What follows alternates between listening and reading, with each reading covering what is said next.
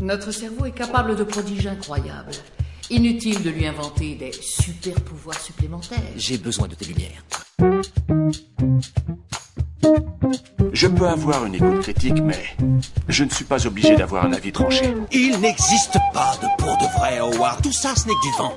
On ne nie pas une réalité parce qu'on n'arrive pas à l'expliquer. Il faut jamais avoir confiance en ce qu'on voit. Et si les gens étaient attentifs, la magie n'existerait pas. Cinétique, le podcast cinéma et scepticisme. Bonjour à tous et à toutes et bienvenue dans Cinétique, le podcast du 7e art qui décrypte le cinéma avec des yeux sceptiques. Toute l'équipe est heureuse de vous accueillir dans cette cinquième émission déjà, où après avoir parlé d'un film d'animation à destination de la famille, nous allons maintenant discuter d'un film un petit peu plus dur, euh, notamment d'un thriller horrifique. Et aujourd'hui, donc, nous en discuterons donc avec Adeline. Salut Adeline. Salut Bonjour à tous Ça va? Bah oui, ça va très bien. La forme. Ok, nous avons aussi avec nous Gabriel. Salut Gabriel. Salut Vivien, salut les auditeurs et les auditrices. Toi aussi, ça va, la forme? Oui, super bien. Et nous recevons pour la première fois dans l'émission Troutski. Salut Troutski. Salut, salut. Alors, bah, vu que c'est ta première fois dans l'émission et comme c'est de coutume chez nous, euh, si tu veux bien te, te, présenter en quelques mots pour que nos, auditeurs sachent à peu près euh, à qui ils ont affaire. Hum, alors en quelques mots, ben euh, voilà, je, m'appelle Jean-Marc, je j'habite à Liège et j'ai créé il y a pas longtemps un, Skeptics in the Pub à Liège. J'ai donc rejoint par ce biais la, la fédération sceptique et, et, euh, et comme bah j'ai fait un petit peu de, de cinéma, de vidéo et tout, je m'intéresse beaucoup au cinéma et je suis ravi de rejoindre l'équipe de Cinétique. bah, merci à toi d'être d'être ici avec nous et puis euh, on est très content de t'accueillir. Et donc avant de commencer, je rappelle le principe de l'émission. Donc nous allons tous ensemble discuter d'un film qui nous semble intéressant du point de vue sceptique. Ça peut être un film qui pousse au doute, qui décrit des éléments méthodologiques ou qui avance des tests discutables. N'étant partisan d'aucun dogmatisme et d'aucune discrimination, nous discuterons à la fois de la forme et du fond à notre convenance. Nous aborderons dans un premier temps une partie sans spoil avant de passer à une deuxième partie où nous discuterons le film dans sa totalité. Bien évidemment, les œuvres abordées ne pourront jamais l'être dans leur totalité et nous vous encourageons à continuer la discussion sur notre Discord ou sur nos différents réseaux sociaux. Nous sommes présents sur Facebook, Instagram, Twitter et TikTok. Ouais, même si TikTok, on n'y est pas forcément très très présent dernièrement. Hein. Il n'y a pas grand chose sur notre TikTok. Il faudrait peut-être qu'on qu'on l'alimente un petit peu quand même. Mais en tout cas, vous pouvez nous soutenir en partageant, en likant et en commentant cette émission. N'hésitez pas non plus à nous faire parvenir vos critiques et vos remarques, que ce soit sur le podcast ou sur les films, nous en serons ravis. Et pour ceux qui souhaiteraient participer directement à l'amélioration de l'émission et au développement de notre association, nous disposons également de plateformes de dons sur lesquelles euh, vous pouvez donc faire des dons occasionnels ou réguliers. Et pour cela, rendez-vous sur notre page Castopod qui est donc dans la description, sur notre page Facebook, etc. Vous y trouverez tous les liens. Et donc maintenant, nous pouvons passer au film du jour, Régression. Lieutenant Bruce Kenner, nous sommes le 14 octobre 1990. Vos noms et prénoms. John Gray. Commencez par me dire pourquoi vous êtes ici. Parce que je l'ai fait. Il les a refoulés. Ces souvenirs sont apparemment enfouis quelque part. Il n'est pas si difficile de trouver la clé pour les libérer en provoquant une régression. Vous devez tout nous dire. C'est très important. Ils vont me tuer. Personne ne vous fera plus de mal. Faites le vide dans votre esprit. Dites-nous ce que vous voyez. J'ai entendu quelqu'un frapper à la porte. C'était une vieille femme. Il se rendait à l'atelier de mon père. Je les entendais prier. Ils portaient des casques. C'était une messe noire. Maintenant, ils vont aussi vous tuer. C'est un rapport du FBI. Ça pourrait être énorme, Bruce. Je crois qu'ils me suivaient. Donc, Régression. C'est un film américano-hispano-canadien qui est sorti sur nos écrans en 2015. Il est réalisé par Alejandro Amenabar, à qui l'on doit notamment les films Les Autres, avec Nicole Kidman, un film de fantôme que beaucoup de gens ont déjà vu, le magnifique Agora, ou encore Ouvre les yeux, qui a eu le droit à son remake américain, Vanilla Sky, que vous avez peut-être que vous avez peut-être vu. Régression est un thriller horrifique qui ne s'adresse pas vraiment au plus grand public, notamment en vue des thèmes assez durs qu'il aborde. En effet, dans une Amérique euh, de la fin des années 1980, traversée par de nombreuses histoires liées au satanisme, l'inspecteur Bruce Skinner, joué par Ethan Hawks, est chargé d'une sordide histoire d'inceste où un père est accusé d'avoir abusé sexuellement de sa fille, jouée par Emma Watson. Mais celui-ci n'a aucun souvenir des faits qui lui sont reprochés. La police fait alors appel au psychologue Kenneth Friends, qui est rattaché à l'enquête afin d'utiliser une pratique bien particulière d'hypnose, la régression. Donc voilà pour le pitch du film. Et alors, qu'est-ce que vous en avez pensé Troutski, tiens, pour commencer?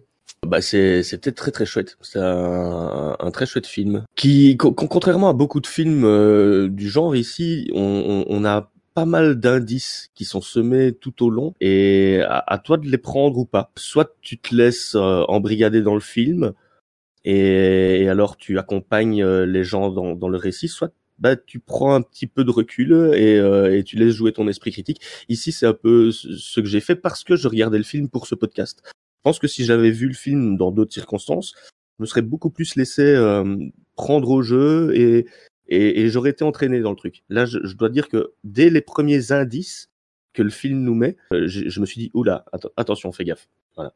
Et donc du coup, bah, j'ai assez vite capté où, là où il voulait nous emmener. Mais, mais c'était quand même vachement, vachement, vachement bien foutu. Euh, et puis les acteurs sont formidables. Euh, le, le, casting, le casting est vraiment, vraiment exceptionnel.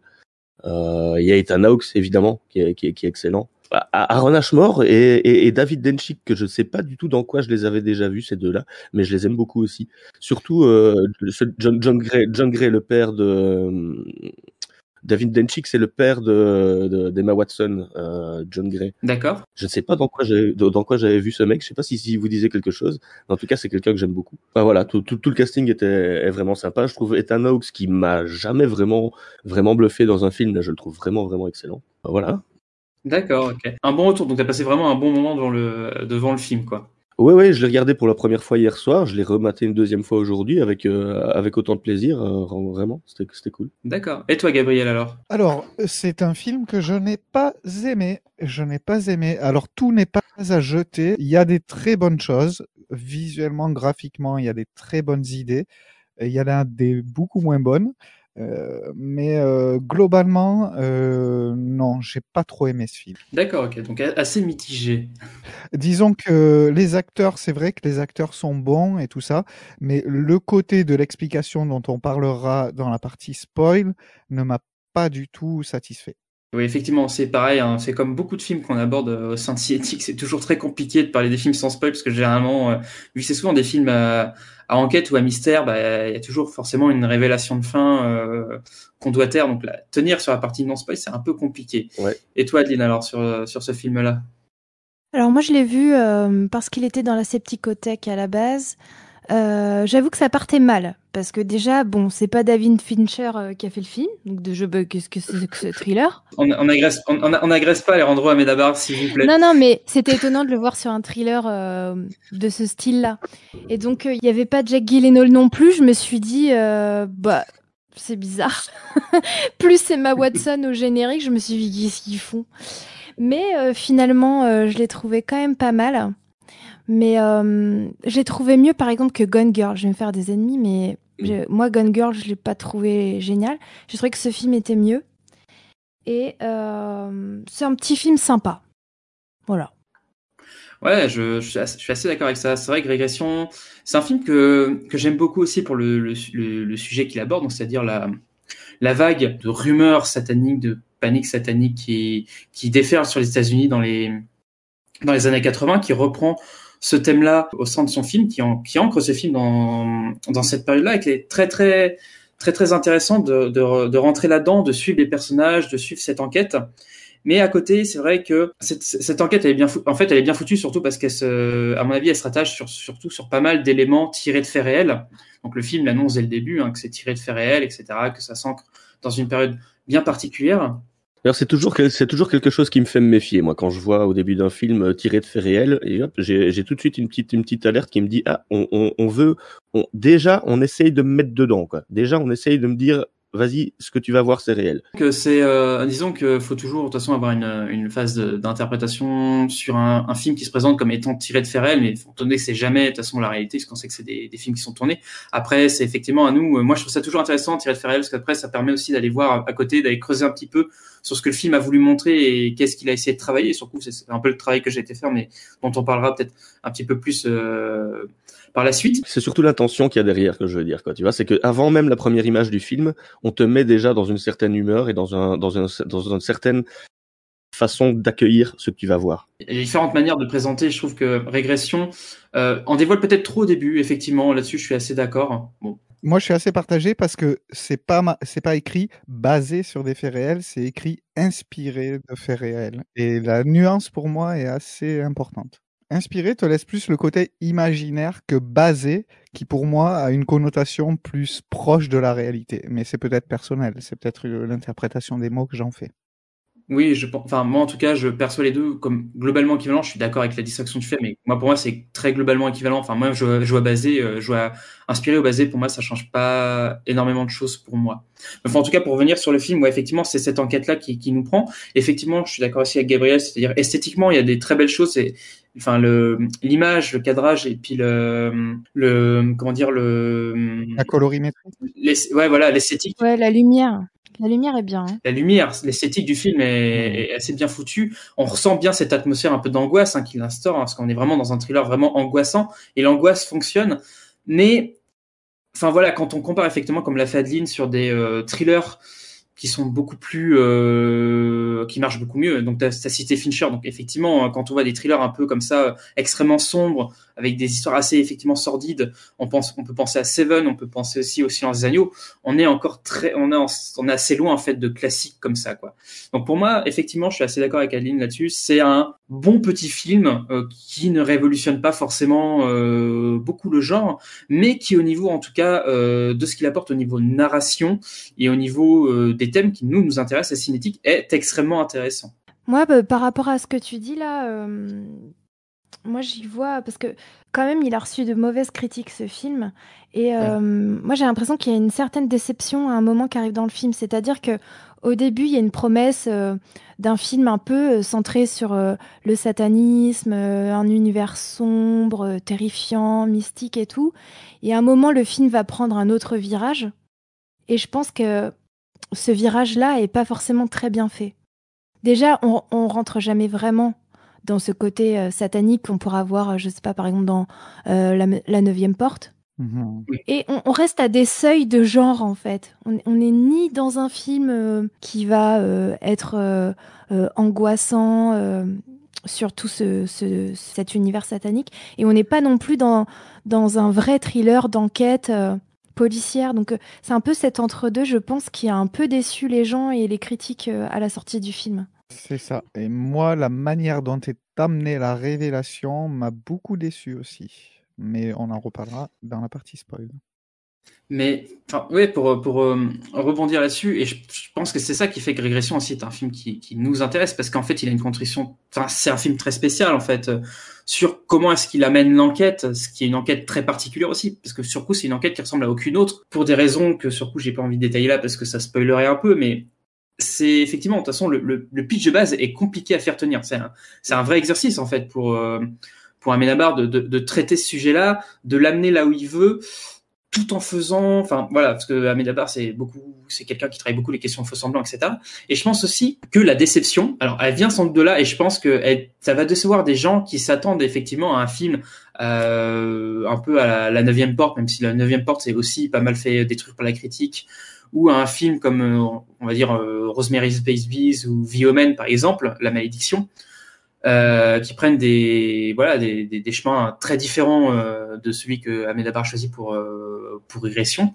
Ou ou Seven ou Seven ou euh, ou le, le Silence des Agneaux comme on l'a cité enfin c'est c'est un film qui qui se trouve vraiment dans à la fois un entre deux et à la fois il est enfin il, il est vraiment très particulier. En fait et c'est ça qui moi me rend assez attachant et euh, qui me donne envie vraiment de, de défendre ce film-là face à, à, effectivement une certaine critique qu'il a, faut le dire, qu'il a com complètement défoncé quoi. Ah ouais, hein. le, et le pauvre film, franchement, le pauvre film, il, enfin, il mérite pas ça quoi. Je suis, je, je, je pense en fait, les gens qui sont déçus sont des gens qui s'attendaient justement un thriller euh, à la Seven, ouais, c'est ça. Et en fait non, c'est ça. Ici, ici en fait, tous les événements du film reposent énormément sur le contexte. Euh, et sur le, le, le background de l'histoire, justement sur euh, les, les, événements qui dit, bah voilà, ça repose sur des sur, sur des événements réels. Oui, à, à cette époque-là, aux États-Unis, il y a vraiment un contexte de paranoïa euh, vis-à-vis des, des, des, sectes sataniques dans certains dans certaines petites villes et dans certaines régions. Et, et tout ce qui se passe dans le film euh, repose énormément sur l'ambiance qu'il y a dans ces villages-là à, à cette époque-là. Pour moi, justement, l'ambiance, elle est, elle est pas créée. Non, oui, c'est ça. On la, on la sent pas Mmh. assez. Elle, elle est dite et il faut la, il faut la connaître pour, euh, voilà. C'est vrai, c'est vrai que c'est pas assez montré. Mmh, Je, je, je pense qu'il y a un problème de rythme en fait. En vérité, je pense qu'il y a un problème de Ouais. rythme dans le film. Il y a un problème de rythme. Je suis Il n'y a pas un problème d'image. Il n'y a pas forcément, je pense, un problème de montage en soi. Je pense qu'il y a vraiment un problème de rythme, de et aussi peut-être d'environnement. C'est-à-dire en fait cette ville-là, on on n'arrive pas à la sentir parce que généralement euh, il y, a, il y a des environnements très puissants dans les films qui sont euh, bah, soit les films qui sont portés sur satellite, soit les films qui sont plus portés euh, thriller, euh, on va dire, euh, bah, sans sans, euh, sans surnaturel à la semaine, etc. Où il y a des, des ambiances très particulières, mais en fait où le où l'environnement prend un, un, pas très euh, très important sur les personnages, etc. Et là, c'est un film qui est centré énormément sur l'être humain, en fait, sur les personnages, etc. Et il a toujours fait ça, en fait. Amenabar a toujours été centré sur ses personnages. Et effectivement, l'environnement en soi ici euh, n'apporte pas énormément de choses et en fait rend un peu le- la chose fada. Donc, à mon avis, il y a un problème de rythme. Euh, il y a un problème aussi de d'incarnation de l'angoisse par l'environnement, même s'il y a certaines scènes d'angoisse qui fonctionnent bien, en fait. Mais euh, disons qu'il y a des certains moments qui fonctionnent bien, mais dans la tenue du film, c'est très inégal. Mm. Et ce qui est dommage parce qu'il y a une dimension sociale qui est importante en plus pour comprendre l'histoire. Et elle est, elle est vraiment mal amenée. Euh, on est dans une, une Amérique rurale euh, un peu profonde avec euh, des gens qui vivent un peu dans la misère. Et ça a une vraie place dans l'histoire, ça. Mais hum, c'est à peine esquissé. Il n'y a, il y a pas de vraie installation. euh, on plante pas le décor, quoi. Ouais, non, d'ailleurs, il y a, il y a très peu de plans larges, il y a très peu de, de mise en situation euh, où, on, où on fait un focus sur les gens petit à petit, où on amène un plan large et puis on resserre petit à petit. Il y a très très peu de plans larges dans le film. Oui. Plus à la fin d'ailleurs, on a vraiment un plan large vraiment à la fin en fait. Où Ouais. on sent... Alors je pense que ce qu'il a peut-être voulu essayer de faire, c'est qu'en resserrant ses plans, c'est créer de la tension. Mais là pour le coup, ça ça marche pas vraiment parce qu'en plus on n'est pas forcément dans un, un environnement parce que dans Seven par exemple dans un, environnement euh, très urbain donc le le enfin il y a, il y a tout il y a tout il y a, enfin il y a tout un univers derrière qui même si les plans sont tout le temps rapprochés même dans Seven euh, qui fonctionne alors que là par exemple ici ça fonctionne beaucoup moins enfin c'est beaucoup moins caractérisé cette ville là on, a du mal à la définir un peu on a l'impression qu'elle est elle est il y a plein de choses qui sont mélangées etc enfin c'est un environnement qui prend pas forcément euh, une, certaine cohérence quoi. Le, truc qui euh, qui est vraiment le plus montré, c'est le commissariat de police et même le commissariat de police fait très euh, très aseptisé et il est pas très généralement quand on est dans des commissariats de police de thriller, c'est toujours des trucs assez dégueulasses etc. Là on a un truc très aseptisé etc. Donc il prend aussi à, rebours certains codes, je pense, du genre, ce qui fait que ça marche pas. Voilà, il, prend tellement de trucs à rebours que c'est pas un film qui forcément euh, va fonctionner euh, d'une manière très très efficace. Et c'est un peu son problème à mon sens. C'est dommage parce qu'il y avait des personnages vraiment intéressants, le policier, le psychanalyste, le prêtre, mais ils ont pas d'existence euh, vraiment forte à côté du. Bah, le policier si, mais les autres à côté ne font pas le contrepoids. euh, On les survole, en fait, on les survole tous ces personnages-là. Je, je, je, je, je ferai une exception peut-être pour le chef de la police, qui est un personnage qui fonctionne plutôt pas trop mal, je trouve, euh, dans son rôle. Enfin, c'est un personnage secondaire, mais je trouve que pour un personnage secondaire, il est quand même assez bien caractérisé et qui fonctionne quand même pas mal. Euh, le révérend aussi, qui à mon sens fonctionne vraiment pas mal aussi, je non, trouve. moi, je trouve pas du tout. Vraiment Ah ouais? pas. Le prêtre, pour moi, est raté dans ce film. Bah, il prend pas assez de place en fait. hein. Il, pourrait prendre beaucoup plus de place dans l'histoire. Euh, il, est, vraiment accessoire en fait. hein. Euh, Son discours n'a pas de poids.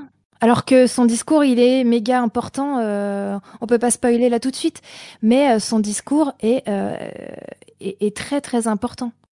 Et on ne sait pas réellement sa pensée, on la, la comprend qu'à la fin. Et, et tout ce poids de son discours, du coup, on l'a pas. on l'entend jamais parler.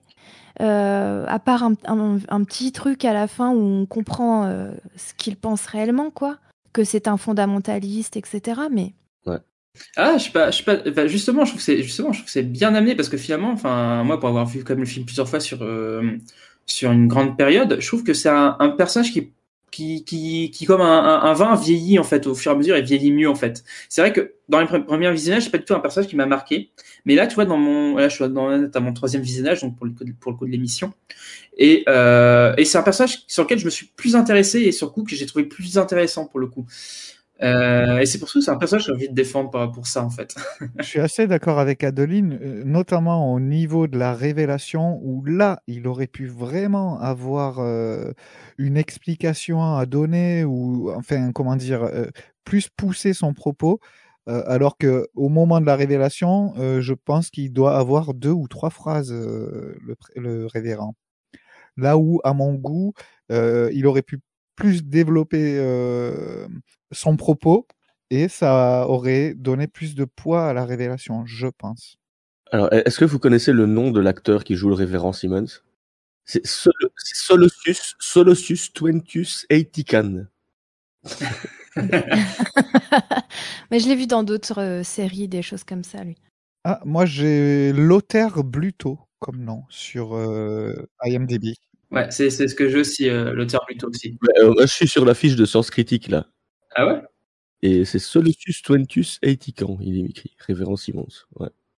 Euh, Révérend Beaumont, hein euh, c'est Révérend Beaumont qui est incarné par Lothaire Bluto. Eh ben, la fiche de Sens Critique est pourrie. Ah, d'accord. Parce que c'est le révérend Muret sur, euh, sur- Là, je suis sur Wikipédia, moi, pour le coup.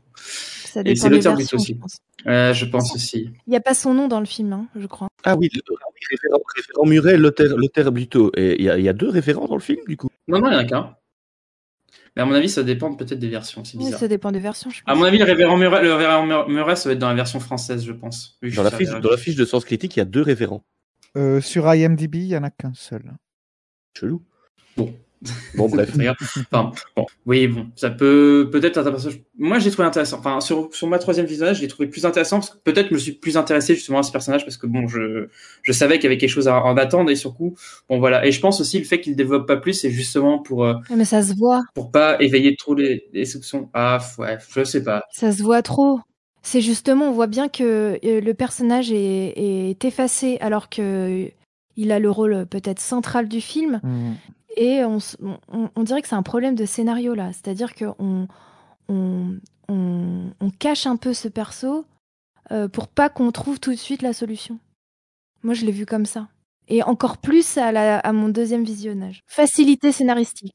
Ouais, je, ouais, je suis pas forcément d'accord parce que je pense que c'est un, à mon sens, un personnage qui doit rester dans l'ombre. Mais bon, je pense qu'on a des visions différentes de ça. Mais bon, en tout cas, pour finir sur euh, sur le mauvais accueil de, de régression, je pense qu'il y a aussi un autre truc qui a joué là-dessus. C'est le fait que euh, Amenabar a sorti ce film-là après Agora, qui à mon sens sont... est un film aussi un peu oublié, euh, mais qui a été plutôt défendu par la critique à, à l'époque, mais qui est vraiment, à mon sens, a vraiment un, un chef-d'œuvre. Et je pense qu'il a déçu aussi par rapport à par rapport à ça, c'est-à-dire qu'il a il a il a totalement euh, il y avait des attentes vraiment différentes par rapport à par rapport au film qu'il a fait avant. Et je pense que c'est ça aussi qui a, pas- mal déçu euh, la réception.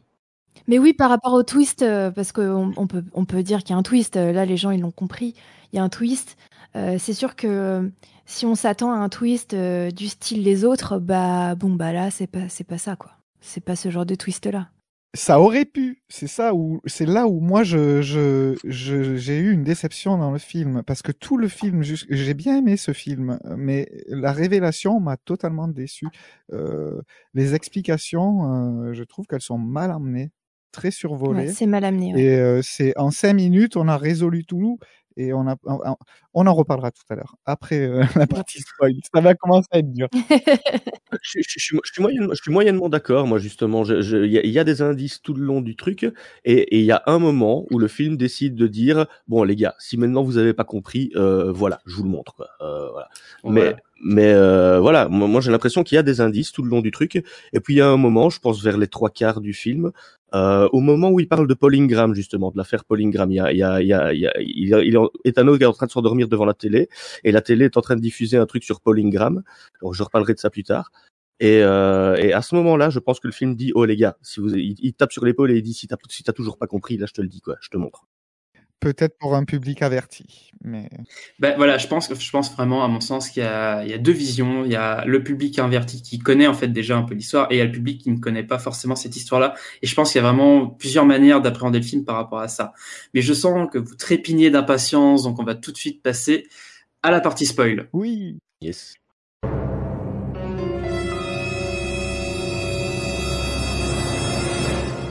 Et à la fin, il meurt. Donc voilà, à partir de ce moment-là, vous êtes maintenant en partie spoil. Donc euh, tout ce qu'on va dire, voilà, on va, libérer euh, notre envie d'analyse du film, notre envie de spoiler euh, ce qui se passe à la fin, etc. Donc si vous n'avez pas vu le film, bah, on vous conseille plutôt d'arrêter l'émission ici, puis d'aller le voir, d'aller le voir et de revenir ensuite pour pour nous écouter un peu un peu plus parler en détail du film. Et ben autrement, si si vous en avez rien à faire ou vous avez déjà vu le film, et ben vous êtes au bon endroit. Et donc, bah voilà, donc la, la fin pour la révéler vite fait, c'est que effectivement, euh, avec euh, ces meurtres euh, sataniques, etc., enfin ces soi-disant viols sataniques, meurtres sataniques, sacrifices de bébés, etc., bah, finalement, en fait, il n'y a absolument rien, et c'est ça la révélation finale, qui finalement colle plutôt bien à la réalité, puisque c'est effectivement la, la vague de paranoïa donc, qui s'est abattue sur les États-Unis à cette époque-là. Donc on reviendra peut-être plus en détail aussi sur cette vague de paranoïa. Personnellement, je me suis un petit peu plus renseigné là-dessus pour avoir quelques détails en plus. Voilà, ça colle plutôt bien avec la réalité. Pour le coup, il n'a pas collé des, des vrais satanistes à la fin. Donc vous, euh, finalement, j'ai l'impression qu'il y a vraiment un peu deux écoles là, ici euh, ce soir entre moi et Trotsky, puis euh, Gabriel et Adeline, euh, qui pour défendre la fin? Trotsky, je crois, pour défendre un peu. Euh, Est-ce que c'est quelque chose qui t'a plu, que t- que t'as trouvé mal amené, bien amené euh Ben, ben comme je- comme je disais, hein, euh, j'ai pas été surpris en fait. Moi je dois dire que dès, les premières minutes du film, quand quand Georges le policier là dit, il sait déjà où est la chambre de la gamine. Je me suis déjà dit il y a un truc quoi. Il y a, y a un truc avec lui, tu vois. Et petit à petit, vraiment, il y a chaque fois, il y a des indices. Petit à petit, la, la, la mère qui est la seule à rester sceptique et en fait qui dit mais non, arrête, tu mens, qui, qui, qui gueule sur tout le monde et qui devient hystérique. Et en fait, c'est elle qu'on qu'on fait passer finalement, qu'on montre comme la plus folle, alors que c'est la plus euh, la plus terre à terre. C'est celle qui décide de ne pas se laisser euh, induire de faux souvenirs, etc. Euh, Il y a un flic aussi qui est pas mal dans, dans le style euh, un peu. euh, Ouais. que J'avais pas forcément remarqué au premier abord, mais il y a un, un flic vraiment, mais au second rôle, chez second rôle, qui au début est sans doute le plus sceptique de tous. Le et gros, en là. fait, finalement, ouais, ouais, euh, quand, Ouais. finalement, quand il parle, on est, mais oui, mais t'as raison, quoi. Et puis, puis en fait, il y a personne, il y a absolument personne qui l'écoute. Non, c'est clair. Bah, D'ailleurs, il y a, il y, a, il y a un moment, le flic qui vient dire euh, Oui, euh, il y a un rassemblement de gens habillés en noir qui écoutent de la musique spéciale, euh, bizarre. euh. et alors, lui, il est là direct Ouais, mais non, mais c'est des vieux gothiques, vous inquiétez pas. quoi. Et il y a personne qui l'écoute. Oui. Et D'ailleurs, il y a un moment où, euh, où c'est très clair sa bascule de, ce- de, de ce flic-là. C'est quand il est euh, en dialogue avec Bruce euh, Kenner, donc le, le boss, l'inspecteur principal. L'inspecteur. Après la tentative de suicide de la grand-mère, c'est ça? Tout à fait. Et quand ils sont à l'extérieur, euh, ce policier-là euh, lui montre l'arme et lui dit Je pense que ça ne sera pas efficace. Donc là, encore un indice euh, comme quoi ils se battent plus contre des choses imaginaires que contre une chose réelle. Mais pour moi, là, c'est clairement ce basculement entre le scepticisme, je n'y crois pas du tout, et là, je commence à y croire. Mhm. Ouais, elle est assez floue cette phrase finalement. On sait pas trop ce qu'il veut entendre par là. On sait pas si il parle de forces occultes ou de l'imaginaire pour le coup. Oui, c'est plus. Mais effectivement, comme tu dis, c'est un bon indice pour la suite du film. Quoi. On sait que ça va pas carnarder dans tous les sens. De toute façon, le film ne promet jamais ça, je crois. Voilà. Quand lui le dit, on comprend qu'il parle de fantômes et d'esprits et tout ça. Enfin, je, je grossis le trait.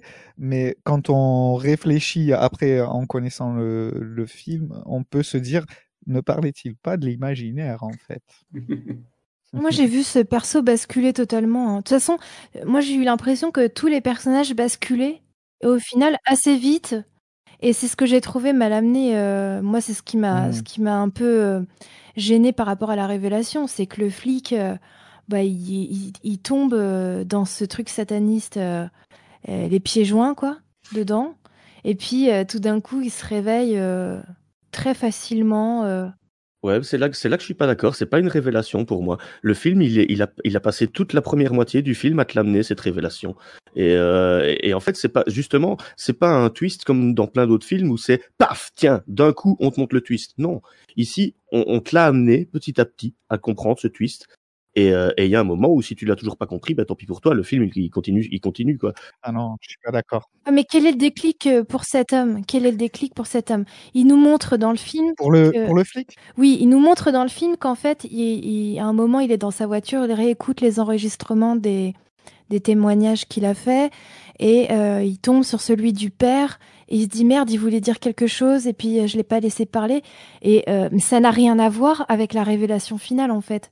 C'est ça. C'est juste que euh, ce- il se rend compte que le père voulait euh, protéger ses enfants, mais le père il le dit depuis le départ, donc euh, je comprends pas pourquoi le flic bascule sur ça en fait. C'est dans la scène d'avant qu'il a la révélation, si je me Oui, c'est la mamie. C'est la mamie. c'est la mamie. hein. C'est ça qui lui a. Qui, c'est, c'est la, la- enfin, pour moi, le vrai moment où il commence à changer un peu sa, sa, vision, c'est à partir du moment où il voit la mamie sur, euh, sur une grande affiche. Et là, il commence à se dire Mais attends, euh, il y a un truc qui va pas là. C'est, c'est quelque chose que j'ai imaginé. Je, je l'ai dans mon, dans mon image. Et en fait, elle, en fait il y a, y a un plan, mais ça, c'est très drôle parce que tu vois. Enfin, je pense qu'on ne voit pas forcément euh, quand on regarde le film pour la première fois. Mais c'est vrai que nous aussi, je trouve que c'est un truc qui marchait bien, c'est qu'il l'a filmé, mais genre en, en plan, su- euh, en plan subliminal pratiquement au début du film. Et c'est vrai que finalement, cette mamie, quand elle revient, moi, je me souviens, la première vision que j'avais, c'est putain, mais elle me dit quelque chose, j'ai vu quelque part, quoi. Et en fait, tu en fait quand tu regardes le film, c'est que, Il remplit, il remplit son bol. euh, ouais, au tout début, il remplit son et tu la vois, mais vraiment, mais d'une manière extrêmement rapide. Mais c'est bizarre parce que la mamie, elle dit quand même quelque chose, quoi. Et je trouve ça assez bien foutu parce que ça marche aussi quelque part sur le spectateur. Et c'est vraiment à partir de là où, où il commence à, à, à démêler un peu l'enquête d'une autre manière pour le coup que, que la manière où il dans laquelle il avait essayé de le faire.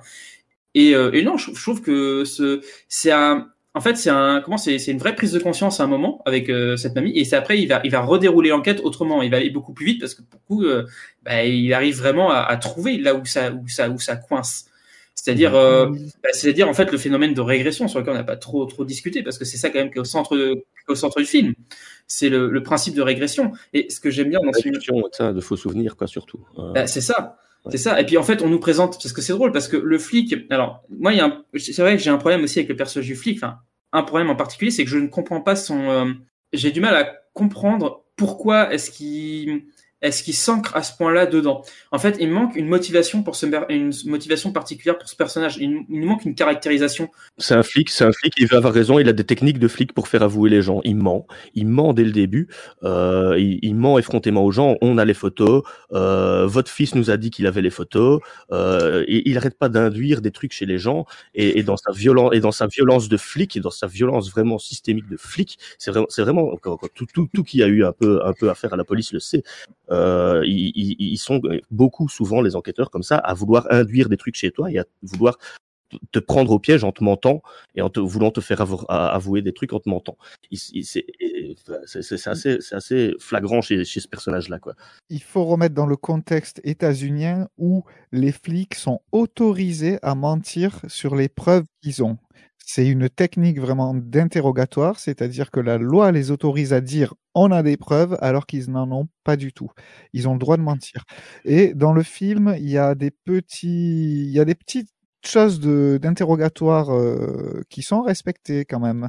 Euh, par exemple, quand euh, la première fois qu'il interroge euh, Emma Watson, qui a le rôle de, mince, je me souviens plus son nom. Angela. Euh, Angela. La première fois qu'il interroge Angela, euh, il est face à elle, assis à côté de, du psychanalyste, et quand il revient sur la table, il se met juste à côté d'elle, sans encore une fois, c'est une technique de pression euh, psychologique que les, le FBI utilise énormément. Euh, si vous regardez un petit peu sur YouTube des interrogatoires de police aux États-Unis, euh, au début, pour mettre la pression à la personne qu'on interroge, on se met très très très proche de lui. Mhm. Donc moi, j'ai quand même reconnu une, une certaine, comment dire, acuité dans le dans le, les techniques d'interrogatoire. Moi, ce qui me, ce qui me manque, c'est, c'est sa motivation, en fait. Enfin, une petite caractérisation qui expliquera un petit peu plus sa motivation. Dire c'est quoi son, son, son but, c'est, euh, c'est de rendre la, enfin, c'est de rendre la société meilleure, etc. Enfin, il, me manque en fait quelque chose qui me permette de, de, de, de comprendre pourquoi est-ce qu'il s'ancre autant à fond dans cette enquête. Il pourrait en avoir rien à foutre. Il pourrait se dire c'est mon boulot, je fais juste mon boulot, quoi. Mais là, il s'ancre vraiment à fond dans cette enquête-là. Il nous manque le petit, à mon avis, pour le personnage, c'est que il a vraiment un besoin de justice, mais on comprend pas ce besoin de justice. Il nous manque un, un petit élément, je pense, de vie personnelle en fait, parce qu'on comprend pas trop sa vie personnelle. On connaît que sa vie professionnelle. Il nous manque aussi ces petits éléments de caractérisation là, qui, qui donneraient un peu plus corps au personnage justement, qui nous permettrait de mieux comprendre le pourquoi il s'ancre tellement dans cette enquête? Moi, c'est un des trucs que j'ai noté, c'est j'ai mis pourquoi pourquoi est-ce qu'il pourquoi est-ce qu'il rentre tellement à fond dedans? Parce que voilà, le, le, fait qu'il y croit, c'est parce qu'il a fond dans cette enquête, il a envie de la résoudre, etc. Et pour moi, il y a deux, il y a, globalement, il y a deux motivations. Soit il a un besoin épris de justice, c'est-à-dire c'est un chevalier blanc, etc. Et ce qu'il veut, c'est absolument, voilà. Soit il est carriériste et ce qu'il veut, c'est absolument remporter une énorme enquête pour, euh, voilà, pour progresser. Mais là, aucun, enfin, il y a, y rien dans le film qui me permette de d'affirmer l'un ou l'autre. Je, je serais pas trop pour carriériste parce qu'il a pas du tout l'air d'être carriériste. Mais enfin voilà, il, y a, il manque vraiment ce, ce, petit côté de, de qu'est-ce qui est c'est quoi la flamme de ce flic pour l'amener à l'amener là-dedans Son combat. Ouais, son combat, quoi. Mais justement, ju justement, ça aurait été facile en fait à faire. Hein. Il suffisait de lui mettre un petit background avec une fille qui, qui, qui, qui s'était fait violer ou, ou un truc comme ça, tu vois. Mais si ça n'a pas été fait, je pense que justement c'est volontaire. C'est pour montrer que il n'y a pas besoin de, de, de raison particulière pour se laisser euh, induire des, enfin pour, pour se laisser prendre à une hystérie collective. Au fait, finalement, il n'y a pas besoin d'avoir un background particulier. Ça peut arriver à tout le monde. Je me demande si c'est pas ça qui a, qui a voulu être dit par ça, par par là. Je sais pas. Moi, ce que, ce que tu dis, Vivien, je l'ai ressenti pareil, mais dans les deux sens. C'est-à-dire, au début, c'est pourquoi il tombe dedans, et après, pourquoi il en sort aussi vite, ça m'a fait ça. Surtout que il passe son temps dans le film à dire qu'il ne croit pas en Satan. Il passe son temps à dire aux gens, euh, il n'existe pas, euh, etc. À chaque fois qu'il entend, euh, euh qu'il entend, c'est Satan qui l'a guidé, etc. Il dit non, ça mmh. n'existe pas. Donc c'est d'autant plus bizarre que ce mec finisse par par y croire. Satan ou Dieu d'ailleurs. Hein, il est... Ou Dieu, ouais, c'est vrai. Euh, d'ailleurs, il y a un truc que je n'ai pas compris. Est-ce que vous avez remarqué ça? Euh, On voit très clairement quand elle lui donne la Bible avec la couverture blanche, on le voit mettre la Bible dans, dans le. La boîte à gants, c'est ça? Dans la boîte à gants. Et ensuite, on le voit reposer le, le chapelet. Et pour moi, étant donné qu'il le montre, hein, dans un film, quand on voit des choses, c'est jamais pour rien, je m'attendais à ce qu'il y ait un rapport. Je me suis dit, elle a dû mettre un message dans cette Bible, il y a quelque chose, il y a des indices dans cette Bible. Et en fait, on n'en reparle plus jamais. Oui, c'est vrai. Ça m'a un peu étonné. je pense que c'est pour montrer qu'il finit par, euh, par devenir un peu religieux, c'est-à-dire qu'on le voit aussi dans l'église, on dirait qu'il qu commence à se dire je vais prier pour, parce que je vais tout essayer pour, euh, pour résoudre cette enquête, il euh, y a un truc un peu comme ça où il finit par aussi se, retourner, se tourner vers la religion en se disant euh, si ça, ça peut m'aider, bah je le prends. Oui, et, et, justement à la fin où il, met le, où il remet le crucifix dans la boîte à gants, c'est c'est un chapelet. Ouais, le chapelet, le chapelet. Et, mais c'est un peu je trouve ça un peu gros, moi. C'est un peu vraiment pour dire, bon, là, il a décidé de remettre ses croyances de côté et de refaire attention à sa raison. Mais c'est un peu tellement téléphoné comme plan, quoi. Je, je trouve ça un peu énorme. Hmm. Bah, surtout, c'est encore une fois, c'est qu'on comprend pas pourquoi il rentre à ce point-là dans cette enquête, parce qu'en fait, il, il y a moyen d'aborder irrationnellement cette enquête. C'est-à-dire que même s'il y a des satanistes qui euh, qui tuent des bébés, euh, qui font des, des viols, des messes noires, etc. Il y a moyen de mettre ça juste sur une communauté de, de cinglés en fait, euh, qui croient en quelque chose. Il n'y a pas besoin de croire en Satan. Et là, oui, effectivement, il manque un, un élément sur euh, sur comment en fait est-ce qu'il glisse à la croyance. Et en fait, ce qui nous manque encore, c'est à mon sens, c'est vraiment un élément de vie personnelle qui nous permet déjà de comprendre son rapport à, à la croyance, parce que il fait que dire effectivement qu'il croit pas qu'il croit pas, qu'il croit pas, mais on, on connaît pas du tout son background, on sait pas du tout si un jour il a cru peut-être Est-ce qu'il a été élevé dans la religion? Est-ce qu'il s'en est retiré euh, pour une raison? Ou est-ce qu'il n'a jamais été croyant, etc. Et en fait, il nous manque vraiment tout un background pour comprendre ces décisions-là. Et je trouve c'est pour ça que c'est un film qui fait, en fait, à l'image du commissariat, très aseptisé parce qu'il est il est aussi très déshumanisé et en fait, il analyse vraiment beaucoup les comportements, les comportements humains sans essayer aussi de des fois de de rentrer un peu un petit peu plus profondément dans les dans les décisions qui sont faites des personnages, etc. Parce que Enfin voilà, il, il, nous manque certains éléments qui permettraient de donner un peu plus de corps au film, encore une fois. Enfin, Bien sûr. C'est ce qu'on disait tout à l'heure. Je suis d'accord avec toi, mais j'ai du mal à croire que ce ne soit qu'une maladresse de réalisation. Je, je, je, je, je me dis qu'il y a quelque chose, qu'il y a une volonté derrière. Oui, je, je pense qu'il y a une volonté de, de parti pris. Il y a peut-être un, une volonté de tester certaines choses, de, de mettre un peu plus en avant justement euh, les, les fonctionnements plutôt de la pensée euh, en les en les isolant un petit peu, on va dire, du contexte social. Mais à mon, à mon sens, ça ne peut pas fonctionner parce qu'on peut pas comprendre des on peut pas comprendre des systèmes de des, des fonctionnements de pensée. Euh, si c'est par la croyance, par la rationalité, etc. Si on ne comprend pas un minimum euh, le, alors le contexte on l'a, mais en tout cas le, le background, un, un minimum des, des personnages à mon, à mon sens quoi. Ouais, Donc, ouais. pour certains. Euh, justement, par rapport à, à, ce, à ce manque euh, d'ancrage du film, moi je voulais revenir sur le personnage du prêtre euh, qu'on voit pas trop parler pendant le film.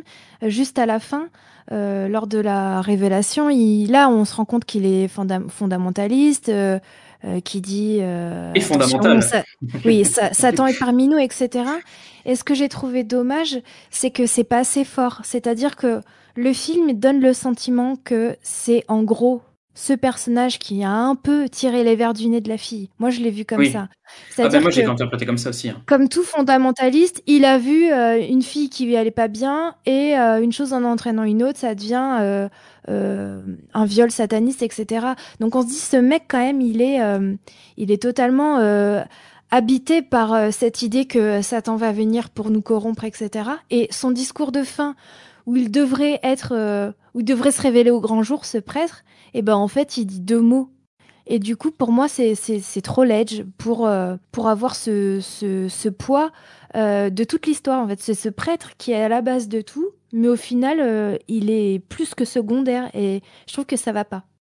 Je, trouve qu'en fait, ça le rend extrêmement mystérieux. Alors après, moi, je trouve que bon, je, je peut-être qu'il manque deux, trois, quelques éléments. Euh, moi, je l'ai pas trop ressenti comme ça. En fait, ce qui, en fait, ce qui m'intéresse, c'est surtout que là, au bout de troisième visionnage, je m'interroge toujours sur ce personnage à essayer de comprendre comment est-ce qu'il fonctionne. Est-ce que c'est quelqu'un qui euh, a euh, été influencé par la, la, la vague sataniste, etc., et qui est devenu fondamentaliste Est-ce que c'est un gars qui est fondamentaliste de base? Et ça, j'y crois pas trop parce qu'à mon avis, vu qu'ils connaissent, vu qu'ils ont l'air de le connaître un petit peu, euh, la famille, etc., ils ont pas l'air, la famille n'a pas l'air d'être fondamentaliste, etc.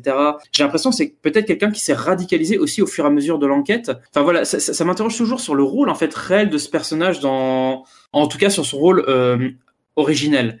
À la fin, il y a plus de, à la fin, il y a plus de doute sur sur ce qu'il est, mais sur à l'origine, est-ce qu'il a, est-ce qu'il était déjà fondamentaliste? Est-ce que c'est lui qui a, qui a tout manipulé? Moi, c'est ce que, alors j'ai tendance à penser qu'il a un petit peu manipulé et en fait il s'est fait manipuler lui aussi par le contexte et qu'en fait l'un entraînant l'autre en, entraînant- en entraînant dans une espèce de de, de cercle infernal en fait il s'est il s'est aussi il a continué à se radicaliser euh, avec euh, bah, avec toute cette enquête qui a rendu tout le monde absolument maboule quoi.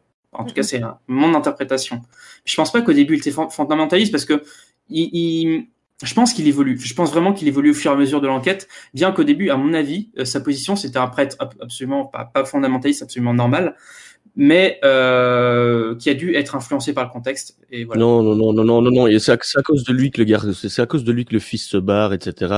C'est à cause de lui et du père qui sont anti-gays et tout. euh, donc, euh, donc non. dé- dé- déjà avant, il était, il avait des positions anti anti-gays. Oui, alors ça, il n'y a pas besoin d'être fondamentaliste pour ça. hein, mais Non, d'accord, mais qui ont, contaminé, qui ont contaminé le père du gamin et qui ont fait en sorte que ce gamin se barre. Et dès la première fois où les flics vont voir le gamin, d'ailleurs, on le comprend plus ou moins que c'est à cause de ça qu'il s'est barré.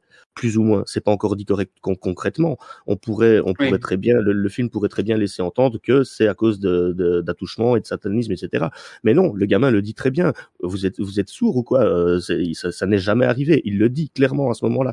Moi, il y a un truc qui m'a fait tiquer sur ce prêtre, c'est euh, au moment où, il s- où euh, le policier l'interview sur, euh, sur ce- la première fois où il a parlé, euh, où il a vu euh, Angela pleurer.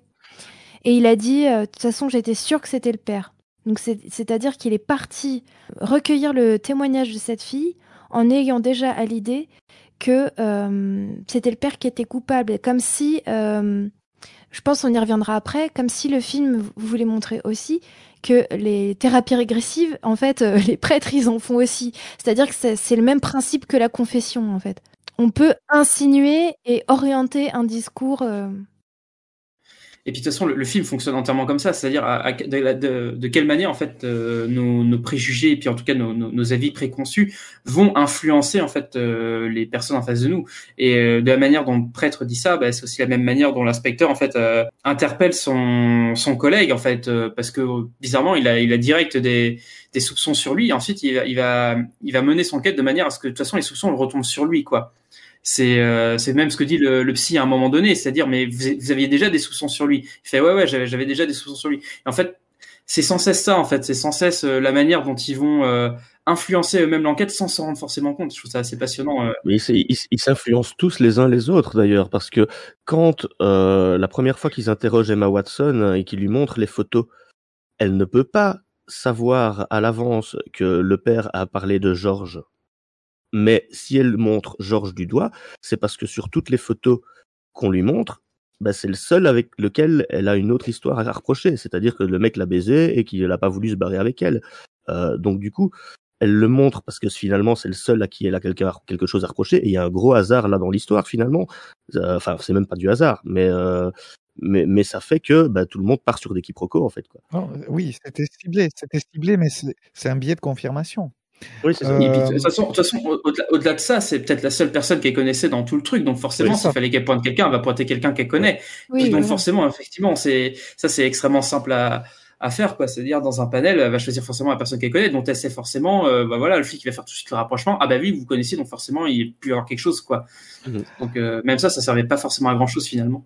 Alors, moi, il me semble important, là, maintenant, parce qu'on commence à avoir beaucoup parlé du film, il me semble important de faire un petit point euh, sur des, termes euh, qu'on a utilisés comme les faux souvenirs. En fait, moi, je vais tous les termes que je vais vous expliquer là, je vais vous en expliquer notamment trois. Euh, je le tire du dictionnaire des, sceptiques du Québec que vous pouvez retrouver sur le site internet. vous tapez dans Google les sceptiques du Québec. Ils ont fait tout un travail de traduction du dictionnaire qui s'appelle le Skeptics Dictionary. C'est très intéressant. Euh, donc, à faux souvenir, je vais d'abord expliquer faux souvenir.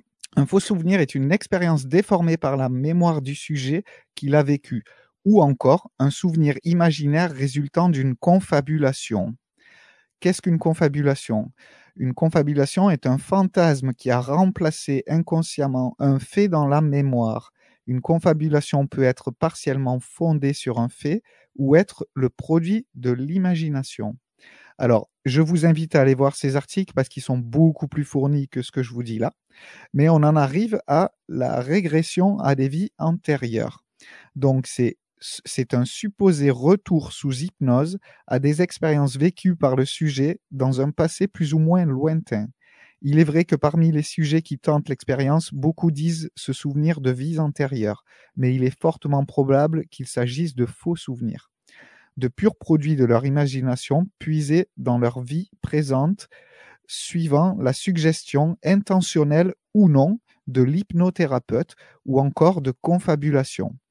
Je voudrais mettre l'accent sur une expérience qui a été faite par le psychologue Robert Baker, qui a démontré que le degré de croyance à la réincarnation constitue le meilleur prédicteur pour savoir si un sujet aura ou non des souvenirs de vie antérieure sous hypnose. Ici, effectivement, euh, là, quand on parle de thérapie régressive, là, dans le cadre du film, c'était quand même quelque chose qui avait été utilisé par, euh, par les policiers euh, à l'époque, justement, pour enquêter sur ces cas. Donc, ça, c'est aussi, donc, pour le coup, tiré de faits réels. Et donc, pour, en fait, en utilisant la thérapie régressive, donc là, c'est tout le rôle du, du psychiatre, euh, Georges Nesbitt. Alors, je, alors, alors, je sais pas euh, vraiment, véritablement dans le film, je me rappelle plus du, du nom. Alors, je sais plus si c'est psychiatre, psychologue ou psychanalyste. Alors, psychanalyste, ils utilisent pas trop. Je crois c'est psychiatre, psychologue. Hein, qu'ils utilisent aux États-Unis pour le, pour définir ce personnage. Donc, c'est lui qui va, euh, qui vont aller chercher pour justement faire de la thérapie régressive sur euh, sur les personnes qui disent donc n'avoir aucun souvenir, euh, donc notamment le père qui dit n'avoir aucun souvenir du fait qu'il a abusé de sa fille. Donc, ils vont utiliser cette thérapie régressive pour essayer d'aller chercher dans ses souvenirs, voir si c'est quelque chose qu'il a. Donc là, c'est directement lié avec la théorie du refoulé, c'est-à-dire le fait que fausse théorie euh, psychanalytique, donc le fait qu'il y a des souvenirs qu'on veut absolument mettre de côté, dont on va absolument pas se souvenir, et donc avec la- l'hypnothérapie, la théorie régressive, ça aurait entre guillemets pour rôle de justement faire ressortir ces souvenirs-là. Et effectivement, comme Gabriel vient de l'expliquer, ce qui se passe en fait, c'est que c'est des gens qui vont ressortir des euh, euh, des, choses, enfin, qui vont être influencés par les choses qui les entourent. Et là, dans le cadre du film, notamment toute l'influence en fait euh, de la peur du satanisme, de la paranoïa sataniste dans les dans les États-Unis des années 80, ce qui fait que même des gens qui euh, qui sont pas forcément en lien direct avec l'affaire arrivent à ressortir quand même des trucs globalement euh, assez proches, mais extrêmement vagues, comme le fait que c'est des gens en cap noir euh, qui qui font soit des meurtres, soit des etc. Enfin, et que ça évolue tout le temps. En fait, ça ça va exploiter dans un espèce de euh, de tronc commun de connaissances, en tout cas de clichés sur le satanisme, sachant que le satanisme, ça veut dire tout et n'importe quoi, pour aller alimenter justement les l'enquête des flics qui finalement n'avance pas parce que finalement c'est absolument basé sur rien du tout, à part sur des préjugés et des, des, des souvenirs en fait implantés pour le coup que les gens sont pensent avoir vécu alors que c'est totalement faux. Je voudrais juste terminer parce que c'est important sur le psychologue Robert Baker qui a fait une expérience. Il a divisé un groupe de 60 étudiants en trois. Aux participants du premier groupe, il a dit qu'ils étaient sur le point de faire l'expérience d'une nouvelle thérapie extraordinaire qui les aiderait à découvrir leurs existences antérieures. Dans ce groupe, 85% des, participants ont pu se souvenir d'une existence antérieure. Au second groupe, il a plutôt parlé d'une nouvelle thérapie qui pourrait ou non engendrer des souvenirs de vie antérieure. Pour ce groupe, le taux de succès s'est établi à 60%, donc on perd, on perd 25%. Ensuite, il a dit au troisième groupe, et c'est là où ça devient très intéressant, que la thérapie proposée était vraiment farfelue et qu'en général, les gens normaux ne revoyaient pas de vie antérieure. Et là, le taux de succès de ce groupe ne s'est établi qu'à 10%. Donc c'est là où ça met vraiment en avant cette manipulation consciente ou inconsciente de l'hypnotiseur qui va en fait diriger la pensée de l'hypnotisé et pouvoir lui faire dire plus ou moins n'importe quoi. Enfin, c'est de l'influence sociale. Elle, date de quand cette expérience-là? Parce que moi, ma première expérience que j'ai sur la, la, fiabilité des témoignages date de 1893 euh, à l'université de Columbia. Alors, euh, il y a... et c'était 56 étudiants, mais donc c'est pas la même à mon avis. Hein, euh, mais euh, non, c'est pas la même. Ça, remonte, ça, remonte, ça, remonte, déjà à 1893 les, les, les premières interrogations là-dessus, quoi. Et c'est pour ça que je, je parlais aussi de tout à l'heure du cas du cas Paulingram qui est qui est on, on l'entend vaguement, hein, c'est cité dans, dans le film vaguement en arrière-fond pendant qu'il regarde la télé. Et, et, je pense que le film se base justement sur l'histoire de Paulingram. Euh, c'est un, un mec qui a été euh, accusé du viol de sa fille et on l'a persuadé, on a réussi à le persuader. Il a, après avoir passé quasiment euh, quatre mois d'interrogatoire avec euh, quatre flics, un prêtre et un psy. C'est vraiment assez semblable au film. Euh, ils ont réussi à le persuader que pendant 17 ans, euh, il avait oblitéré le souvenir de, des viols de sa fille. Voilà, et il a été accusé, etc. Euh, et, et, accusé à tort, mais malheureusement le, le rapport des médecins, etc., n'est arrivé qu'après euh, qu'après son accusation. Euh, et, euh, il, est, il, est, sorti il y a pas très très longtemps, je pense, de prison en plus. C'est des, des, des, cas qui ont été très fréquents dans les années 80. Là, je, je conseille aussi euh, les, les, vidéos dont, dont Salaire Tichot qui a fait toute une vidéo sur justement ce, ce courant-là, quelques quelques quelques affaires qui ont été faites, etc. Puis si on, on se pose la question de pourquoi le film traite euh, notamment du viol comme ça, c'est justement parce que c'était souvent des affaires de viol justement qui concernent des enfants. Et à mon sens là, euh, euh, pour refaire une autre petite critique au film, je pense que Emma Watson, bien que soit une bonne une bonne une très bonne actrice, euh, c'est une erreur de casting parce que je crois que dans le film ils disent qu'elle a 13 ans, etc. On n'y croit pas une seule seconde, quoi. Euh, elle a pas du tout l'âge euh, qui est requis, et notamment. 13 ans dans le film? je crois, je crois que c'est ce qu'ils disent. Hein. Attends, elle embrasse le policier et tout à 13 ans? Ah non, je crois que c'est 13 ans, hein, ou 15, alors 15 grand max, hein, mais je crois pas que c'est plus que 15. Angela, Angela, 15 ans? Ouais, oui, oui, ah, ils le disent à un moment dans le film. Ouais. Ils ont pas choisi la bonne actrice parce qu'elle a l'air plus d'avoir 25 ans que 15 ans. Bah, elle a, 20, elle a précisément 25 ans, Emma Watson, à cette, ah, cette époque. Ah oui, puisqu'elle est née en 90, jour, euh, euh, année euh, là où se passe le film. Hum. C'est pour ça que c'est, à mon sens, un, un, un mauvais choix justement pour, pour sur, sur, traiter sur les sujets qui sont aussi complexes que le sujet du viol, et notamment sur euh, quand on, on, accuse entre guillemets une, une, victime de faux témoignages. Là, je trouve ça bon, c'est le moment aussi où le film peut être extrêmement critiqué aussi sur ce point-là. Bah justement, je voulais en parler de ça. Je, je finis juste ce que je voulais dire là-dessus. Euh, c'est qu'à l'époque, en fait, là où il y avait des faux témoignages, effectivement, de viol, la plupart du temps, c'était par des, personnes qui étaient totalement extérieures, d'après ce que j'ai vu, en tout cas, euh, des familles, et que souvent, en fait, les enfants étaient manipulés pour ça. Donc là, c'est le cas d'elle, elle est manipulée, mais elle a pas l'âge d'être manipulée comme on, comme on manipule un enfant, quoi. Et c'est un, je pense, c'est un grand reproche qu'on pourrait faire au film. Mais bon, en même temps, le film a choisi aussi de, de déployer une histoire d'amour entre, enfin, une histoire d'amour, hein, histoire un peu euh, bizarre entre elle et puis le, elle et, l'inspecteur, et puis donc voilà de, de, et entre elle et puis le, le flic. Donc voilà, il y a des choix qui ont été faits, mais bon, c'est ça pour le coup, c'est, ça peut être assez critiquable. Oui, juste par rapport à ce qu'a dit Vivien là sur euh, ce, truc assez critiquable euh, euh, du pitch du film, c'est-à-dire qu'on va parler d'un faux témoignage de viol. ce qui est extrêmement rare, c'est l'arbre qui cache la forêt. Et c'est vrai que aujourd'hui, on peut se dire, c'est bizarre de, de, faire un film comme ça, sachant avec toutes les victimes qu'il y a, etc. Donc je me suis un peu posé cette question-là. Pourquoi, pourquoi montrer la seule personne sur des millions qui va mentir? Après, on peut se dire que c'est un thriller. Donc, le, le, thriller, en général, il parle du, du de l'exceptionnel, euh, quelque chose qui. Ouais. qui sinon, euh, c'est pas un thriller. Et, euh, et, vu que ça fait écho à des vraies affaires aux États-Unis ou de, de, faux souvenirs, etc., bon.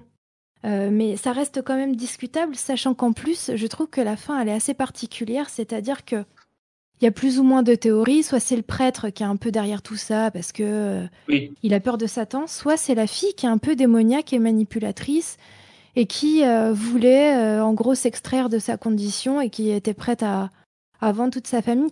Non, je trouve que ce truc-là est assez discutable quand même euh, sur la vision des femmes et des victimes. On est, on est d'accord là-dessus un petit côté victime shaming dans, dans je, je, me suis fait la réflexion aussi. Après, euh, bon, comme tu dis, c'est toujours l'arbre qui cache la forêt. Ça veut pas dire que ça n'existe pas, mais comme tu dis, ça, ça attire effectivement le, le, point de vue sur euh, sur un phénomène particulier qui n'est pas forcément le, le, le, phénomène qui qui comme, que, qui, comme tu le dis, justement, est généralisable. Et justement, c'est pour ça que je revenais là-dessus. C'était pour dire que effectivement, c'était le cas des enquêtes à l'époque.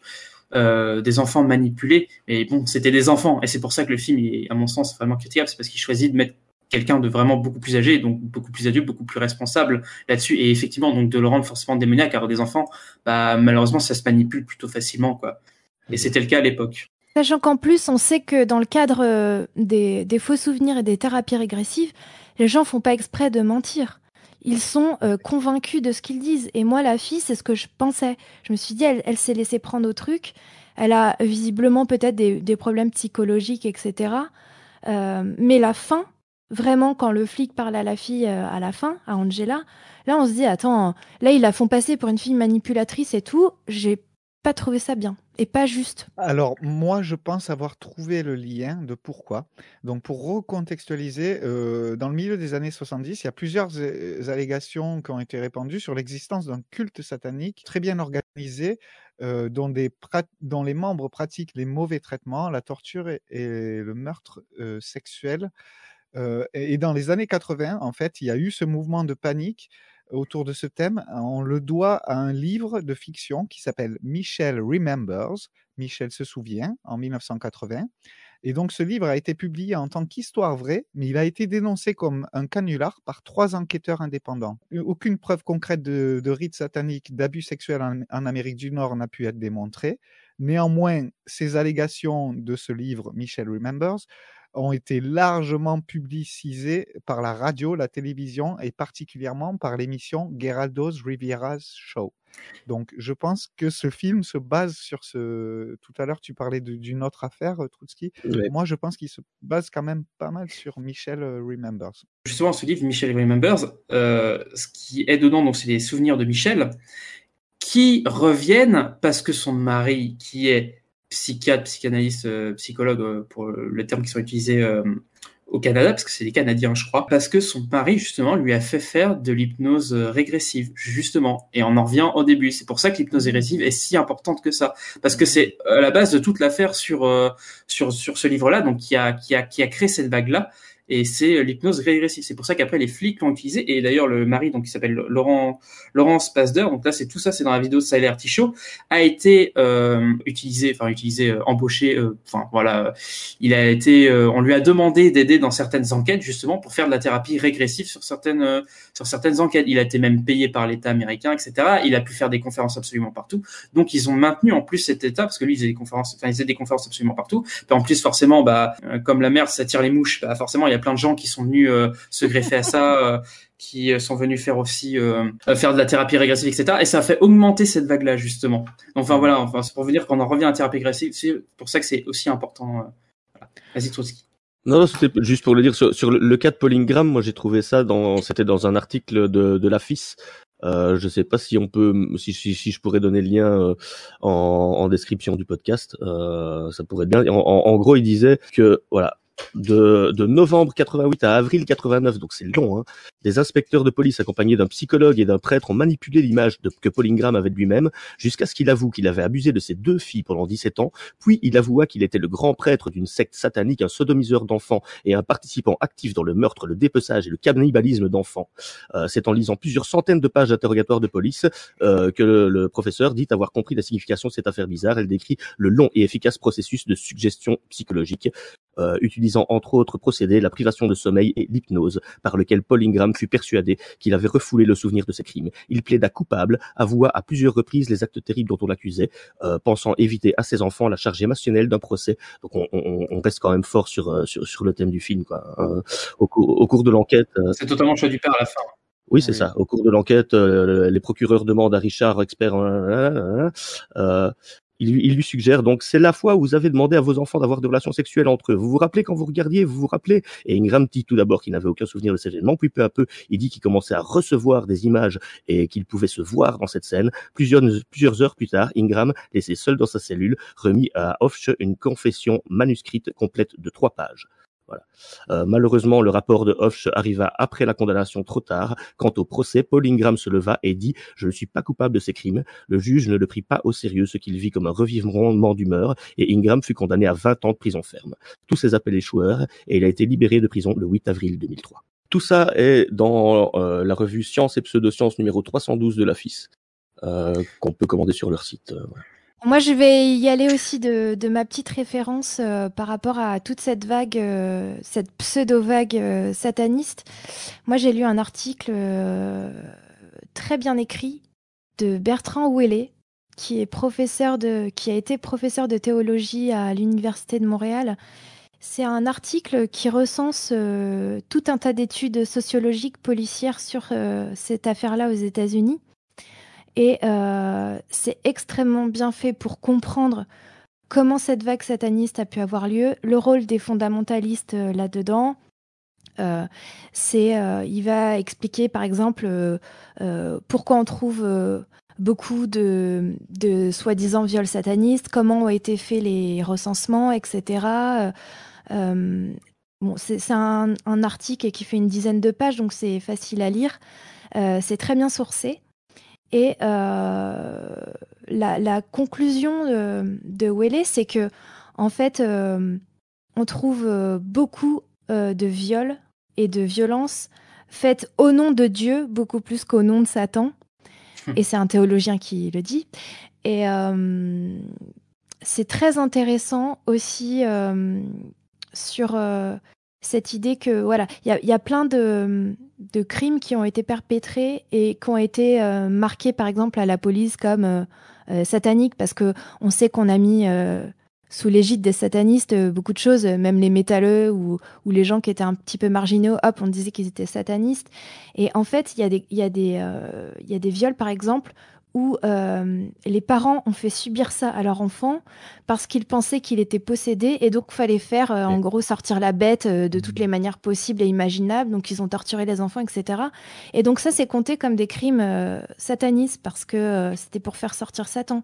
Mais les gens étaient convaincus qu'ils allaient sauver leur enfant. Enfin c'est des trucs comme ça c'est hyper intéressant. Et euh, ça dit aussi comment ils ont ils ont réussi à à éteindre cette, euh, ce vent de panique euh, qui en fait est basé sur rien. Donc c'est vraiment bien, ça s'appelle La croisade contre les satanistes, donc de Bertrand Ouellet, et qui est disponible sur euh, Érudit. Pour enfoncer le clou de ce que tu dis, une étude de 4 ans au début des années 90 a démontré que les allégations de rites sataniques euh, d'abus n'étaient pas fondées. Donc une étude menée par Gail Goodman et Philip Shaver euh, qui ont enquêté sur plus de 12 000 accusations et ont questionné plus de 11 000 psychiatres, travailleurs sociaux ou représentants de la loi. Et donc, les chercheurs n'ont trouvé aucune preuve qu'il y ait eu un seul cas d'abus rituel satanique. Et il y a une autre étude de Kenneth Lanning, un agent spécial du FBI, publiée en 92, qui est arrivé à la MUD, qui a commencé depuis 1981. Ouellet en C'est parle? pas le fameux dossier du FBI qu'on retrouve dans le film d'ailleurs? C'est que, est-ce que vous pensez que les textes aujourd'hui, ça viendrait pas de là un peu? Si, si, c'est dérivé des fondamentalistes, c'est eux qui ont créé ça de, de toutes pièces. D'accord. Euh, ce qui est intéressant, c'est que Welle, donc, euh, c'est un espèce de, c'est un espèce de méta-analyse. On va par là de, de toutes les, les, euh, les, études qui ont été faites, no- notamment celles que Gabriel, dont Gabriel parlait. Et il parle de, de, de ce truc. Alors, je sais plus quel scientifique parle de ça, si c'est Carl Sagan peut-être qui dit ça. Euh, C'est-à-dire qu'il compare euh, ces vagues euh, satanistes aux gens qui ont euh, été kidnappés par les extraterrestres. Oui. En fait, il dit qu'on retrouve à peu près les mêmes choses, c'est-à-dire les examens, les manipulations d'organes sexuels, l'accouplement, les bébés qui auraient été gardés par les entités euh, autoritaires euh, pour faire euh, bah, soit des sacrifices, soit des expériences. Donc il y a beaucoup de liens en fait avec ces deux phénomènes. Tout à fait. Ça, ça rappelle quelques théo- ça rappelle quelques théories sur le sur le vaccin contre le Covid quand même. bah, c'est un peu complotiste, évidemment. Ça fait aussi écho euh, aux visites nocturnes euh, des succubes. euh. Donc c'est- ça fait partie de la mythologie depuis toujours, en fait, ces trucs-là. Ouais, les visites nocturnes, c'était plutôt euh, lié au, aux paralysie du sommeil, plutôt, non C'est-à-dire ouais. Oui, mais elle parle des succubes et des incubes. Ouais, voilà. Les succubes et les incubes sont des démons qui viennent dans votre euh, dans la nuit avoir des rapports sexuels avec vous non consentis. Je crois, je crois qu'à la base, enfin, la- enfin, une des, une des croyances qui a, qui a favorisé ça, enfin, une des choses qui a favorisé ça, ça c'est les, paraly- les paralysies du sommeil, donc des états de sommeil très particuliers où en fait on a des, des un état de- presque de conscience, on a l'impression que ce qu'on vit est réel, et souvent c'est des trucs assez, euh, assez trash hein, dans ce, dans ce type-là. C'est euh, les paralysies c'est d'ailleurs ce qui est, ce qui est représenté dans le fameux tableau là, euh, qui s'appelle le cauchemar, une espèce de, de tête de cheval Ah Oui. ou le ou une autre ou un autre démon avec un petit démon qui est, qui est sur le qui est sur le lit etc donc ça vient en partie de là ça c'est un peu autre chose pour le coup mais En gros, c'est dû, c'est dû à quelque chose qui se passe dans ton cerveau, c'est-à-dire que ton cerveau se réveille, mais ton corps n'est pas encore réveillé. Et, C'est ça. et- et donc tu n'arrives pas à bouger. Mais, mais, mais tu es conscient. Et donc ton cerveau, il sait pas quoi foutre de, ça, de cette information-là. Et donc il, il imagine, euh, parce qu'il ne sait pas quoi, qu'il y a quelque chose qui te bloque, qu'il y a une entité sur toi qui est en train de te bloquer. Euh, parce que parce que c'est la seule façon qu'il a d'interpréter euh, le fait qu'il est réveillé, mais qu'il n'arrive pas à bouger. enfin on, on, on va se perdre un peu euh, un peu là-dedans Pour en revenir aux abductions, euh, là, il y a une grosse majorité des, des témoignages d'abduction qui sont faits après justement ces hypnoses régressives. Donc oui, on est vraiment Ah. tout à fait dans le même thème. Oui. Mm. Mais on peut parler peut-être euh, un peu euh, formellement comment sont, sont présentées euh, ces séances de régression dans le film? Il y avait juste un truc que j'avais envie de dire avant, parce qu'on est revenu sur le sur le sur les satanistes en disant que bon voilà ça veut absolument rien dire. Effectivement, je suis d'accord, ça veut absolument rien dire dans la dans la bouche en tout cas euh, des fondamentalistes, des pentecôtistes, etc. de tous ceux qui ont participé à cette vague euh, euh, de paranoïa. Par contre, à l'époque, il y avait bel et bien des églises satanistes aux États-Unis, donc des églises satanistes qui promouvaient plutôt euh, la liberté, le non dogme, le non dogme, etc. Et bon, pour ça, je vais pas faire un, je vais pas en parler plus longuement que ça, mais euh, notamment, alors je crois c'est, alors je sais plus le nom exactement, mais une des églises satanistes euh, la plus connue de l'époque a directement été visée justement par le livre de Michelle Remembers, dont elle a dû retirer euh, ses propos parce que bah, le, le chef de cette église sataniste Anton Lavey oui, c'est ça, c'est Anton Lavey. Euh, à, à, à aller déposer plainte pour, diffamation. Donc, euh, techniquement, il y a, des milieux satanistes qui ont été touchés, mais qui étaient majoritairement plutôt des milieux soit athées, soit de religion non théiste, qui valorisaient plutôt, euh, qui étaient plutôt, on va dire, globalement contre les religions, euh, où il y avait aussi pas mal de mouvements. Euh, comment dire de personnes qui étaient marginalisées dans la société, notamment les personnes LGBT+, etc. Donc, euh, donc il y avait quand même des personnes qui étaient quand même visées par ces, malheureusement par ces accusations-là, et comme par hasard, c'est, toujours les, les personnes euh, qui sont de toute façon visées par la religion. Et puis comme on le voit pareil dans le film, c'est-à-dire c'est les, notamment les, les homosexuels euh, et toutes les personnes queer, etc. Quoi. Enfin voilà, c'est juste pour finir un petit peu sur le thème du satanisme. Pour en revenir à des, des choses un peu plus techniques, euh, moi, il y a quelque chose qui m'a percuté euh, dès les premières secondes où je l'ai vu, c'est le métronome. Est-ce que vous avez remarqué quelque chose de particulier avec ce métronome? Il est en forme de croix. Il est en forme de croix et je suis musicien depuis que je suis tout petit. Je n'ai jamais vu ce modèle de métronome. Même chez Whitner, ils l'ont pas. Euh, donc, euh, pour rebondir ce que tu disais, euh, Adeline, euh, quand euh, quand il y a ce phénomène de régression avec ce métronome en forme de croix, pour moi, ce croix, cette croix, c'est la balance de la croyance, quoi. C'est l'hypnose de la croyance. S'il est en forme de croix, c'est vraiment pas pour rien. Ah oui. Et j'ai vu ce symbole de croix euh, assez souvent, notamment à un moment où, quand le père est en prison, on a, on le voit à travers les barreaux. Et encore une fois, on voit la croix. Donc, euh, c'est vrai qu'il y a des petits indices comme ça dans le film où, quand euh, on fait des, des expériences de régression, il y a la croyance qui est là, en fond. Oui. Oui, parce qu'il présente euh, les deux de, de la même manière. Hein. C'est cette idée de la confession et de la thérapie régressive sont similaires. Et je pense que c'est peut-être le discours euh, d'Amenabar. C'est euh, euh, au final, euh, c'est un peu les mêmes églises. Psychanalyse et, euh, et, et croyance jouent un peu sur les mêmes terrains de la suggestion.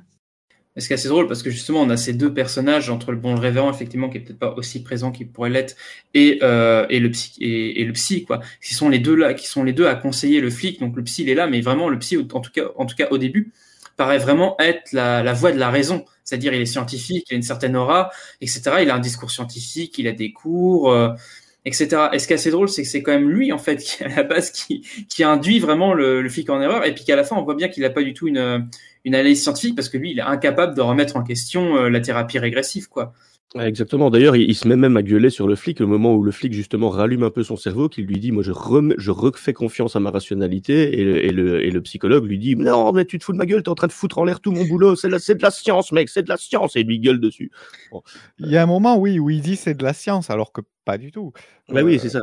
Il, il est en train de justement de nier que euh, la, que la régression peut induire des faux souvenirs, etc. Quoi, en fait, euh, et, et, il est en train de mettre en avant, pour lui, la science, c'est sa science à lui, sa régression, sa, son, son hypnose régressive qui est efficace, qui a montré son efficacité, et il va pas chercher plus loin, quoi.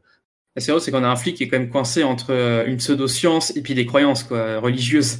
Donc c'est sûr que là-dessus, ça va être compliqué ouais, de faire des... Ouais, ouais, c'est pour ça qu'à la fin, quand il, il, se refait confiance à sa propre rationalité, il s'en tire quand même plutôt pas trop mal. D'ailleurs, il y, a un parallèle intéressant entre euh, la religion et euh, la psychanalyse, puisque donc thérapie régressive, euh, ça vient de la psychanalyse et de Freud. Freud, disait, euh, euh, en gros, si tu te souviens, bon, bah, tu, tu, adhères à la psychanalyse, si tu te souviens de, de, parce que lui, il voyait des gens violés partout hein, dans leur petite enfance. Donc, il disait, oui, bah, si tu t'en souviens, c'est normal, tu fais partie de Enfin, c'est bien, tu as les yeux ouverts. Et euh, si tu t'en souviens pas et que tu fais de la résistance, en gros, euh, euh, c'est parce que tu refoules, tu refoules des, choses que tu as vécues. Et le Satan, Satan, là, ça marche pareil. C'est-à-dire que soit tu te souviens, mais si tu te souviens pas que tu as violé une gamine, c'est parce que c'est l'œuvre de Satan qui fait exprès que tu te souviennes pas. Donc j'ai bien aimé ce parallèle là, euh, c'est-à-dire peu importe ce que tu penses, puisque de toute façon la psychanalyse ou euh, la religion vont inclure les deux quoi. C'est précis, précisément d'ailleurs l'argument que sort Popper justement pour décribiliser la psychanalyse en disant justement que ce n'est pas une science parce qu'elle n'est pas réfutable, justement avec cette assertion là euh, de, de, Freud. Mm. Ouais, c'est peut-être bien ça le message euh, du bah, film. En fait, Amenabar, il s'intéresse surtout au, il s'intéresse beaucoup aux faux semblants, euh, au système de croyances, etc. Et puis c'est vrai que c'est, de toute façon, c'est un réalisateur dont on va être amené à reparler, notamment avec, euh, notamment avec Agora, mais ouvre les yeux, ouais, ouvre les yeux. Euh, de la même manière, interroge aussi la question euh, de réalité un peu autrement. Et puis Thésis de la même manière aussi. Bon, ça fait un petit peu plus, un petit peu plus longtemps que j'ai vu Thésis, euh, qui est toute une enquête sur euh, sur du snuff movie, effectivement. Donc à la même manière, c'est ce que c'est des films réels, etc. Est-ce qu'il n'y a pas manipulation? Enfin, il est sans cesse là-dedans, Amenabar. C'est pour ça que c'est sans doute un des réalisateurs les plus intéressants au point de vue, en tout cas de cinétique, c'est-à-dire de comment aborder euh, la, la croyance, euh, l'esprit critique à travers des films. C'est que c'est sans doute un des réalisateurs qui interroge le plus ça dans son cinéma, dans pratiquement tous ses films. Euh, les autres, ça joue un peu de la même manière aussi. Ça fait beaucoup plus longtemps que j'ai vu, par contre. Euh, par contre, j'ai, j'ai pas vu son dernier, euh, qui est les lettres, les lettres, les lettres de Franco, je crois que ça s'appelle. Euh, donc je ne sais pas du tout si ça, si ça continue dans, dans cette même, euh, dans cette même lignée. Les lettres de Franco qui est sorti là en 2019. Voilà, il est pas, non, c'est pas non plus un réalisateur extrêmement productif, qui a fait que quelques films en, en, en quand même pas mal d'années. Mais enfin voilà, donc c'est un réalisateur sur lequel de toute façon on sera amené à, à revenir pour euh, pour discuter, et qui fait partie aussi de cette vague de, de réalisateurs euh, hispaniques euh, qui ont pas mal justement réinterrogé les questions de croyance à la, à la star par exemple de Rodrigo Cortés qui lui a fait Red Light par exemple. un, un autre effet cinématographique que j'ai remarqué, euh, vous avez pas remarqué qu'il pleut beaucoup dans ce film? Oui, c'est vrai, oui. Mhm.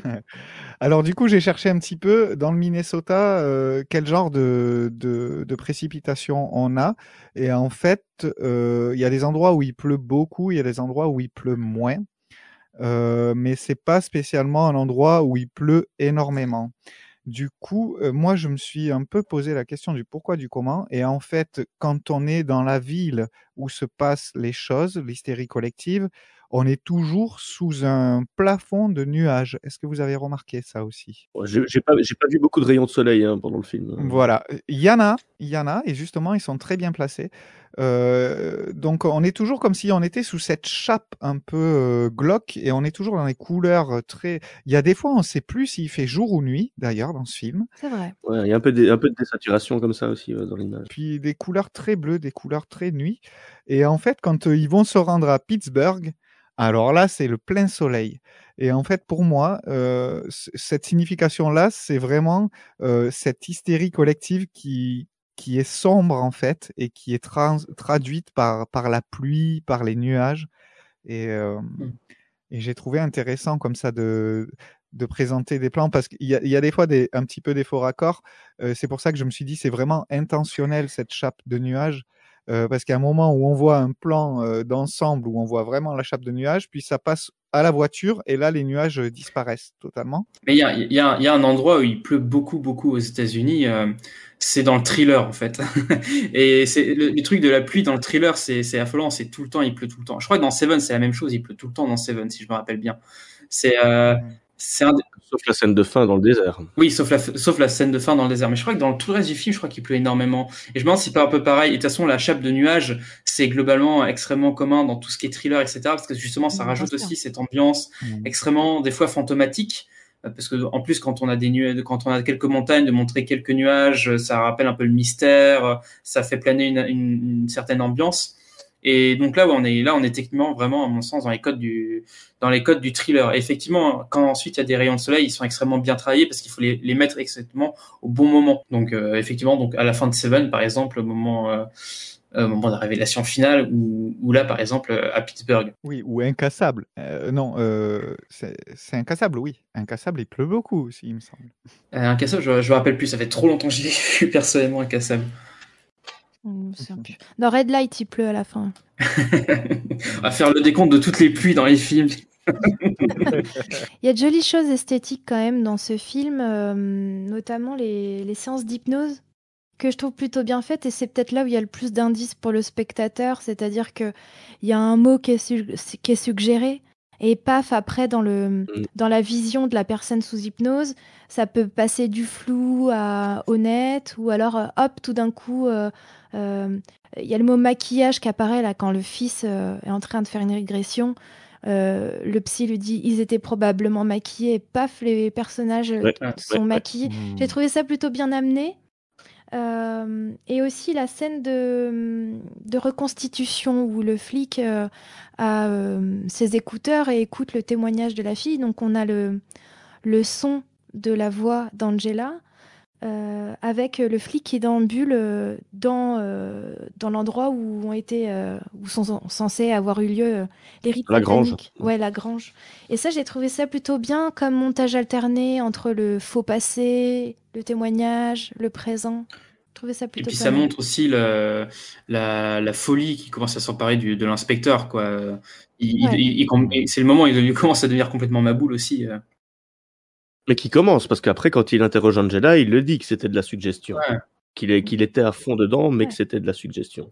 Oui, en fait, il se fout Il- les boules tout seul. Hein. Ah, bien sûr. ouais. Ouais. À force d'écouter ses, enregistrements. en- mais à ce moment-là, il en est encore conscient, quoi. Tu vois, Euh, même si c'est quand même le moment où il bascule. C'est ça qui est bizarre, parce que quand il parle à Angela après, il, il est conscient que c'était de l'induction. Mm. que- que- Et puis c'est là quand c'est c'est à ce moment-là qu'on rentre vraiment dans le trip satanique, mais vraiment le le, le, le, le panthéon, on va dire, du, euh, de tous les de tous les trucs reprochés, c'est-à-dire à la fois les or... enfin, en fait il y a tout quoi, il y a les orgies, il y a, il y a tuer, euh, le massacre de nourrissons, ensuite le cannibalisme de nourrissons, enfin c'est tous les trucs qui ont été euh, qui ont vraiment à l'époque été, été été dénoncés. Donc tous les clichés. ouais, tous les clichés, mais vraiment tous les clichés sont là-dedans. Et c'est là où ça peut aussi attirer notre attention, c'est non mais c'est tellement horrible, c'est c'est c'est trop horrible pour être vrai. Enfin ça, ça devient à un moment ça ça accumule tellement de trucs au bout d'un moment tu fais non mais c'est pas possible que ça accumule trop de clichés quoi. Visuellement, elles sont très belles, ces Ouais, scènes de vrai. cauchemar. Vraiment très belles. Et euh, est-ce que vous avez remarqué que l'église, euh, le- la prison à la toute fin, on dirait une cathédrale? Mais, euh, Vous alors, avez la, la prison, à la toute fin, euh, pour ceux qui ont vu la série, c'est pas le, le même euh, bâtiment euh, que dans le Caméléon pour le centre? Je crois que c'est le même. Hein. Voilà, pour ceux qui- Oh, Purée, alors là, ont ça remonte loin dans mes J'ai regardé la série, mais je me rappelle. Je crois que c'est le même bâtiment, c'est une espèce de bâtiment, euh, je crois que c'est une espèce de barrage ou je sais pas quoi, ou une centrale hydro- hydroélectrique. Mais euh, bah, enfin voilà, c'était, enfin je sais pas si c'est une fun fact parce que je le sais pas du tout, faudrait que je fasse la recherche là-dessus, mais j'ai l'impression que c'est le même bâtiment. Ouais. C'est possible, hein, de, des remplois de décors comme ça. C'est un bâtiment très particulier et puis il est, il est bon, c'est pareil, euh, c'est à la fin, c'est là où on a vraiment aussi un grand angle, etc. Enfin, on, c'est, je crois que c'est la première fois où on voit autant de paysages où on est autant en l'air, ça, on sent que le, le truc se, se rouvre quoi à ce moment-là. Une autre petite chose que j'ai remarqué, euh, est-ce que vous avez vu, ce plan rapproché sur les mains entre euh, l'inspecteur et Angela, qui revient trois fois? Oui. Oui. hein. Mais les- il ne revient pas de la même façon. Donc la première fois, euh, Angela le rejette totalement, c'est-à-dire qu'il l'effleure, elle, elle part. Euh, la deuxième fois, elle l'accompagne, c'est-à-dire qu'il pose sa main et ensuite elle repose sa main dessus. Et la troisième fois, qu'il lui touche la main, elle pose sa tête sur son épaule et là il y a le baiser. Est-ce que vous pensez pas que dans l'évolution de ce même plan, il n'y aurait pas un, un message? Je crois que c'est là que ça devient problématique sur euh, en fait l'idée qu'elle est manipulatrice quoi. Ah, ah. Et plus plus que manipulée quoi. euh, À, ce- à, à ce moment, enfin moi c'est c'est c'est là où ça ça elle est très problématique cette histoire avec le flic parce qu'on sent qu'elle est plus en train de le manipuler et pas qu'elle est manipulée à ce moment-là. Et c'est là où le film est assez flou par rapport à ça, à mon sens. Je suis d'accord. Tout à fait d'accord. D'ailleurs, moi, ça m'a mis un peu le malaise. hein. C'est bizarre. hein. Elle est très bizarre cette. C'est une gamine. euh, En fait, moi, j'avais même pas compris qu'elle avait 15 ans. J'ai j'ai dû, euh, j'ai dû faire quelque chose pendant que je regardais le film. J'ai pas, j'ai pas saisi l'info. Après, lui- lui- lui-même, lui-même fantasme quand même un petit peu dessus. Sinon, il ne rêverait pas d'elle. euh, Enfin, parce que parce que c'est quand même, euh, même si son visage est noir et puis que quand la lumière s'allume, il se rend compte que c'est une vieille femme. Dans son rêve, euh, c'est quand même elle. Enfin, on- on- je dis- Dis-moi si vous êtes d'accord. Peut-être que j'interprète mal, mais c'est quand même avec elle qui, qui qu'on le force. Enfin, que les, les hommes qui ont cagoulé euh, Oui, le tout forcent. à fait. Oui, oui, oui, oui, il fantasme, il fantasme sur elle bien sûr. Je vais pouvoir t'expliquer pourquoi. En fait, c'est parce que Emma Watson, elle a insisté pour euh, ne pas être du tout sur la scène du viol. Et euh, elle voulait que les gens puissent dire sans aucune hésitation qu'il s'agissait d'un sosie et non d'elle qui était nue.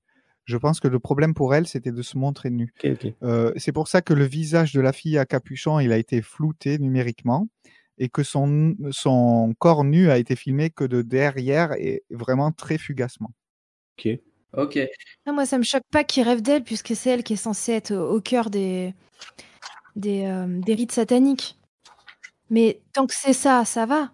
Mais c'est c'est cette idée de, de transgression, là, du baiser, euh, je, je, je comprends pas bien. Qu'elle essaye, tu vois, elle est manipulatrice, elle essaye, mais euh, je comprends pas pourquoi le mec cède, en fait. C'est une gamine. C'est chelou. Est-ce qu'il cède vraiment? Le prend un peu par surprise, non? Enfin, je sais pas. C'est discutable. Ah, il, il- il a beaucoup de tendresse pour elle. Il est un peu euh, le, le seul, comme il le dit à la fin. je- J'étais le seul qui pouvait résoudre cette histoire. Quand, quand il parle au père, il le dit. euh, J'étais le seul. Et là, il est en train de se dire, je suis le seul qui peut sauver cette pauvre victime. euh, elle a besoin de moi. Il y a, il y a, il y a, un, il y a un syndrome du protecteur aussi euh, très fort. hein. Oui, je, je, je, je pense qu'il y a un truc comme ça, je suis assez d'accord avec ça. Effectivement, il a, il a, il a, il a clairement une attirance pour elle, hein, clairement. Bah donc, malaise. Oui, oui, malaise. malaise. Pas très professionnel. Ouais, malaise. Ouais, malaise, malaise, clairement. Clairement, bah oui, après il s'en rend compte, mais effectivement, oui. Et vous avez vu aussi que en fait le film il, il repose que sur des témoignages et il n'y a jamais aucune preuve de quelque nature que ce soit et à aucun moment ça pose de problème à personne?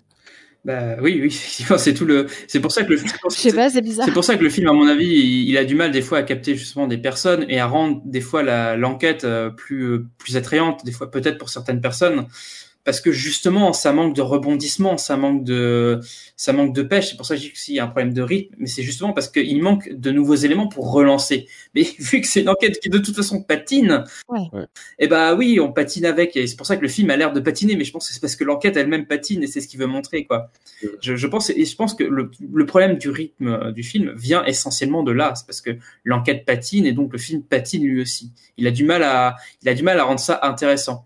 Et pourtant, je trouve qu'il il s'en sort quand même pas trop mal. Ça pourrait être encore mieux, mais je, techniquement, moi, je verrais, je vois pas comment est-ce qu'il pourrait faire encore mieux que ça, quoi, sur ce sujet-là. Oui, non, parce que c'est ça. Le propos du film, c'est pas l'enquête. En fait, euh, l'enquête, elle est un prétexte, quoi. Et- Oui, c'est ça. Enfin, de toute façon, c'est c'est Mm. toujours, euh, c'est une manière de parler de toute façon de notre manière d'aborder la, la réalité, euh, de remettre en cause aussi euh, nos, nos, nos idées préconçues, etc. Parce que le film est construit sur certaines hypothèses qui sont euh, bah, déjà euh, la première, c'est que bah, les thérapies rég- régression fonctionnent. Euh, une autre, hypothèse qui est passée de base et qui est tenue pour vraie, c'est qu'Angela ne ment jamais. Il y a un moment, la phrase est lancée, Angela ne ment jamais. Donc comme ça, on ne peut pas remettre en cause sa parole. Et donc ça fait que ça, voilà, à partir de la thérapie de régression, on remet pas en cause la parole d'Angela. Et à partir de là, en fait, on, on tombe dans, bah, dans le cercle vicieux, c'est-à-dire que si on peut pas remettre ça en cause, bah, on, est condamné à tourner en rond, quoi, comme l'enquête en fait. Oui, de toute façon, l'enquête, elle est, elle est très mal menée de A à Z. Il n'y a, pas- y a pas photo là-dessus. quoi. Et puis à partir du moment où ils vont acheter des espèces de bouquins, mais genre horribles, et qui font justement, je pense, euh, référence au bouquin dont on parlait tout à l'heure, euh, pour euh, pour s'informer, alors que justement il y a le flic dont on parlait tout à l'heure qui disait bien, mais c'est c'est vraiment un tissu de conneries quoi. Mais ils sont tous là-dedans, ils sont tous ils sont tous montés la tête quoi. Mm, mm. Puis le flic, on dirait qu'il regarde euh, RMC Story, quoi. Tu vois, il regarde des trucs sur les sataniques, euh, il se base là-dessus pour se dire ah putain ouais c'est vrai ça existe. Exactement. Oui, et puis même son chef l'appelle pour lui dire de regarder. Faut se recontextualiser, faut se recontextualiser aussi. Hein. À l'époque, euh, c'était pas, c'était normal de voir des trucs comme ça à la télé aux États-Unis, d'autant plus quoi. Euh, On avait, on avait l'émission Mystère, nous, euh, avec euh, je sais plus qui, qui, faisait plus ou moins le même genre de délire, et ça choquait personne quoi. Pour en revenir au personnage de Georges, quand tu disais que l'enquête était vraiment malmenée, en effet, Georges, il est libéré suite à deux polygraphes. Il faut savoir que euh, les polygraphes ne peuvent pas être euh, euh, retenus comme des preuves hein, aux États-Unis dans un Bah, tribunal. Peut-être plus maintenant, mais à l'é- à l'é- à l'époque peut-être. À l'époque, je crois que c'était pas mal utilisé. hein. Dans les films des années, euh, dans les films des années 80, 90, 90 en tout cas, c'est extrêmement utilisé le détecteur de mensonges. hein. À mon avis, c'était pas mal utilisé. Maintenant, ça, ça l'est moins. Que ce soit utilisé, même encore aujourd'hui, c'est utilisé, hein, Vivien, dans la dans l'affaire Chris Watts. Chris Watts, qui a donc tué euh, sa femme et ses deux enfants, euh, il passe le polygraphe. Euh, c'est utilisé, mais ça ne peut pas être utilisé en cours, en justice. en Oui, c'est ça. Mais c'est peut-être moins de poids que moins, moins, moins de poids que peut-être à l'époque. Je sais pas. Et puis après, ça, ça dépend des États, à mon avis aussi. Je pense que le polygraphe est, est reconnu comme pas très efficace. Aujourd'hui. Il l'utilise pour euh, surtout comme technique de manipulation, mais à vérifier, oui. sur, sur, sur, le, sur la question aussi, sur le coup de la manipulation, etc., euh, de, de Angela par rapport aux flics et aussi euh, ce retournement du film. Parce que le retournement pour le, pour le spectateur et euh, pour le- l'inspecteur n'intervient pas exactement au même moment. Donc pour l'inspecteur, il intervient au moment où il voit justement la, la vieille femme sur une, euh, sur une affiche publicitaire, mais pour le spectateur, ça arrive un tout petit peu plus tôt. C'est justement au, au coup de fil anonyme et où c'est Angela qui l'appelle. Et donc là, pour les personnes qui voient pour la première fois le film et qui n'ont pas forcément euh, la, la, la connaissance, euh, euh, on va dire, contextuelle du film pour comprendre que c'est faux, pour les, gens qui, qui rentrent dans l'enquête et qui y croient, c'est à ce moment-là qu'ils vont commencer à remettre en question. Et ça remet en cause euh, pourquoi ces appels anonymes d'Angela, encore une question de manipulation, de faire augmenter, à mon sens, euh, la, la, la paranoïa, euh, pour faire augmenter la paranoïa du flic. Quoi. Il y a, que ça que ça sert. Quoi. Donc ça renforce encore cette idée de, de manipulation quoi, de, de la part d'Angela. C'est pour ça que Angela et puis le, c'est pour ça que les rôles d'Angela et puis du prêtre sont extrêmement difficiles à, à, à séparer en fait. On sait pas très bien qui manipule qui et s'il y en a un qui manipule l'autre ou si on sont vraiment tous les deux euh, dans une même euh, dans une même mouvance quoi. Oui, c'est c'est bizarre. La fin est très claire là-dessus.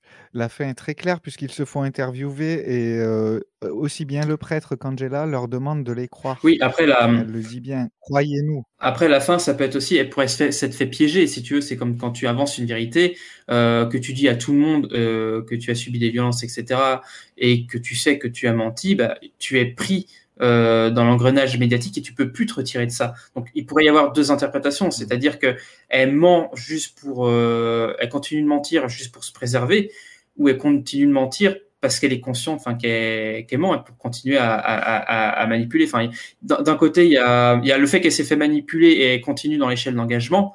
Et de l'autre côté, ben, elle continue parce que c'est sa stratégie de toute façon qu'elle a adoptée depuis le début. quoi. C'est deux manières différentes d'interpréter, à mon avis dans son regard et son expression et la façon dont elle le dit, pour moi, elle est clairement dans la manipulation, elle est consciente de ce qu'elle fait. Euh, D'ailleurs, est-ce qu'on pourrait parler un petit peu de la fin? Parce que c'est quand même ce film, j'ai quand même bien aimé jusque vraiment à la fin. Pourquoi j'ai pas j'ai pas aimé la fin? Parce que pour moi, la fin est, est très peu expliquée. Même si c'est vrai qu'il y a tous les indices avant et tout, moi, j'aurais trouvé pertinent de peut-être euh, faire des, des flashbacks c'est pas super classe en, en termes de, de, cinématographie, mais ça aurait beaucoup aidé le spectateur non averti à comprendre ce qu'est euh, la régression justement. Et en fait, euh, tout à l'heure, on parlait de la vieille dame sur, le, sur les sachets de soupe ou je ne sais plus. Mmh euh, moi, quand il a dit cette femme, elle est dessinée sur le, sur le paquet, ça m'a un peu choqué parce que le, le dessin il est tellement photoréaliste que pour moi, c'était pas un dessin, c'était une photo d'une personne qui existe. Donc quand il dit cette personne n'existe pas, ça colle pas dans ma tête. Euh, c'était une photo pour moi.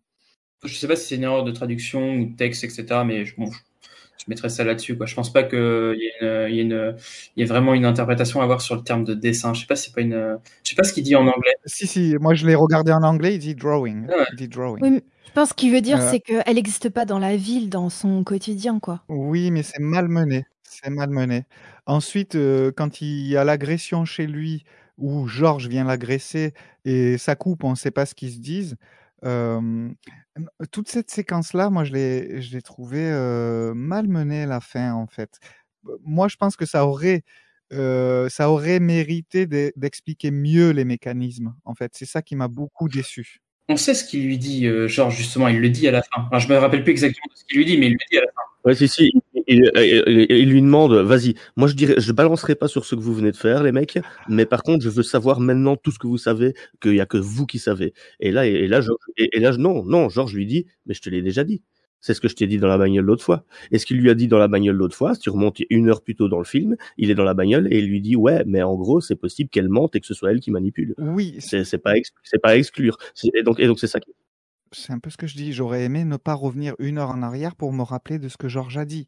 Parce qu'en fait, ce que Georges a dit quand il l'a dit, c'est tellement euh, d'une manière anodine que ça ne m'a pas marqué, hein, honnêtement. Euh... Mais c'est vrai que moi j'ai dû me rappeler, j'ai dû chercher, j'ai dû, essayer de me souvenir. Ah mais merde, qu'est-ce qu'il lui disait encore dans la bagnole à ce moment-là, Parce que j'ai su que c'était à ça qu'il faisait référence puisqu'il le dit. Mais j'ai dû, c'est vrai que j'ai dû faire un petit effort de mémoire pour me dire ah ouais, qu'est-ce qu'il lui a dit à ce moment-là. Moi, je m'en souvenais de ce qu'il lui avait dit, mais pour moi, c'était lié à juste euh, un gros lourd euh, sexiste euh, qui, qui dit des trucs comme ça. Ah oui, oui, à ce moment-là, c'est exactement ça qu'on pense. À, ce, à ce moment-là, c'est exactement ça qu'on pense, c'est clair. Mais euh, en fait, euh, c'est mal expliqué le fait qu'en fait, il a une relation avec elle, etc. Oui. C'est ça où, où, du coup, on comprend pas bien. Ça va très vite. La fin va très vite, trop vite pour moi. Ah ouais, moi non, moi, moi j'avais, je l'avais compris. D'ailleurs, je me suis même dit, mais c'est pour ça en fait que dans la première régression du père, il n'arrive pas à voir un visage parce que il y a personne qui, c'est une induction. On lui a suggéré ça. Donc, comme il l'imagine, il n'arrive pas à voir un visage. Et puis quand on lui dit de se concentrer, de se concentrer, de se concentrer sur un visage, eh ben, il voit ce visage-là parce que c'est la seule personne qui a eu une relation avec sa fille en fait. Bah, il sait, on sait même pas s'il est au courant. Si. Si si.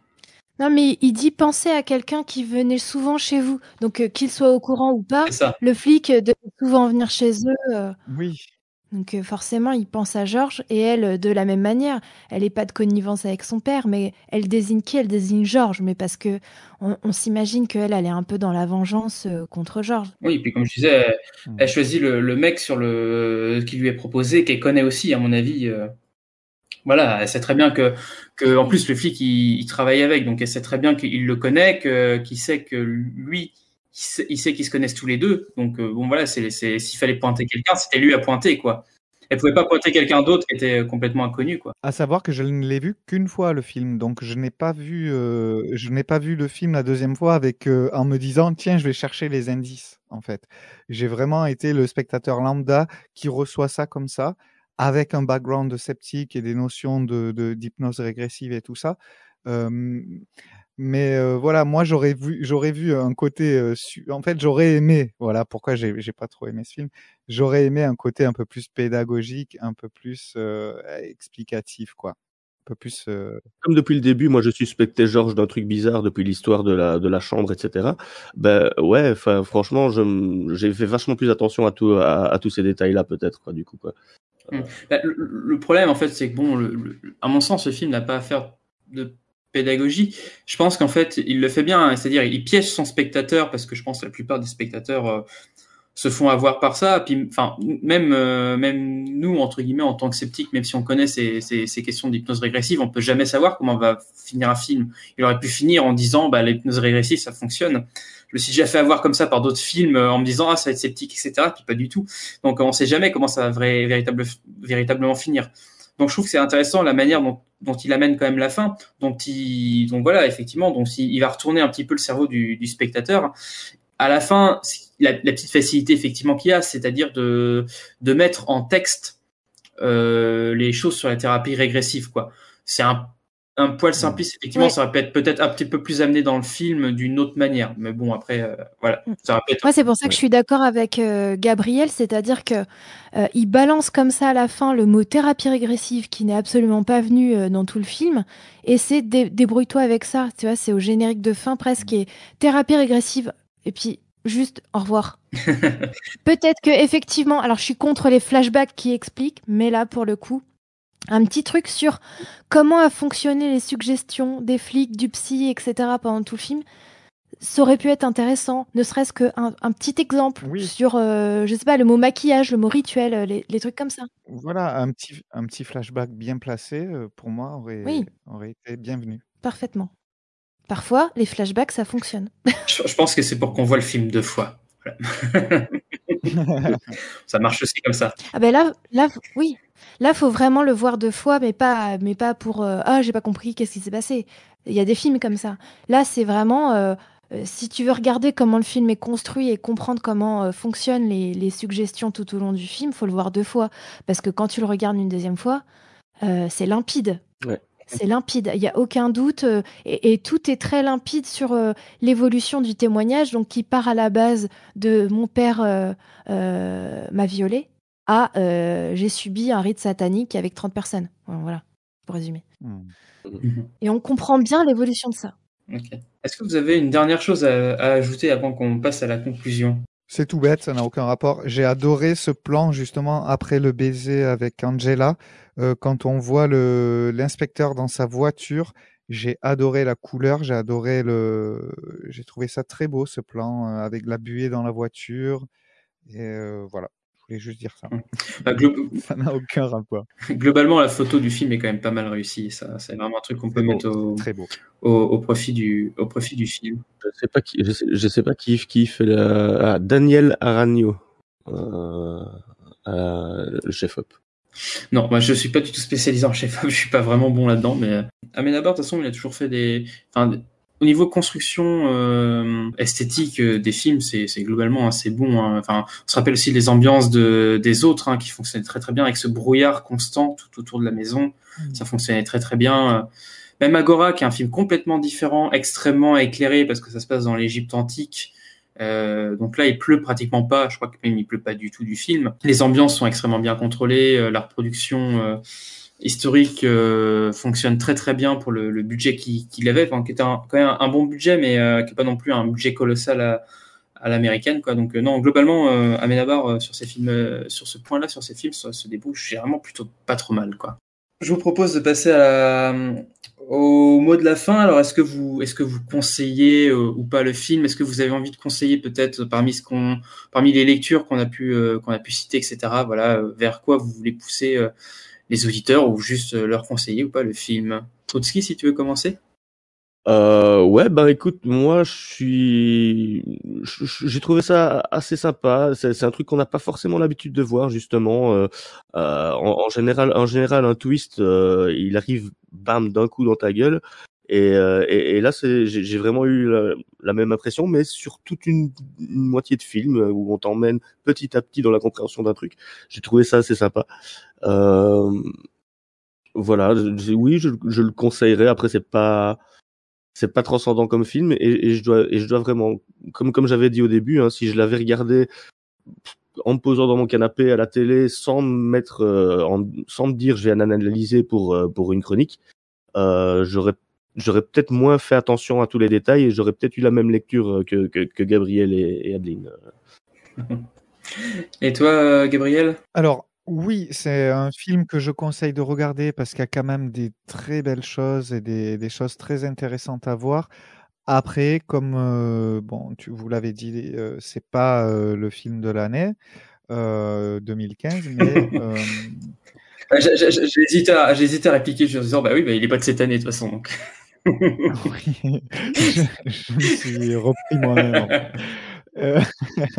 c'est pas le film de la décennie, quoi. Non. Voilà, c'est pas le film de la décennie, euh, mais c'est quand même un film intéressant qui, pour moi, voilà, manque un petit peu de d'explication pour euh, pour que ça touche un plus grand public. Et euh, la fin fait un petit peu plof pour moi. Ah, c'est un plof qui conclut bien. Et toi, Adeline, alors? Euh, je dirais à peu près pareil que Gabriel. Et euh, je dirais oui, euh, le voir parce qu'aussi pour, les sujets qu'il aborde, donc les thérapies régressives et aussi cette de vagues satanistes qui sont liées. On s'en rend compte puisque dans le recueil des témoignages à l'intérieur de cette vague sataniste, c'est bien à cause des thérapies régressives que, que tout ça a pris de l'ampleur. Et euh, surtout si on pense euh, au fait que même Freud avait abandonné euh, les thérapies régressives parce qu'il s'était rendu compte qu'en fait ça marchait pas, mais il s'est rattrapé en disant que oui bon même s'ils n'ont pas vécu des trucs vrais, c'est des fantasmes, donc du coup ça aura les mêmes effets. Il n'y a pas de fumée sans feu quoi. c'est ça. Eh ben... D'ailleurs, est-ce que quelqu'un s'est renseigné sur ce livre qui, qui apparaît dans le film? Est-ce qu'il existe vraiment? Moi, j'ai cherché vite fait sur Google, je l'ai pas trouvé.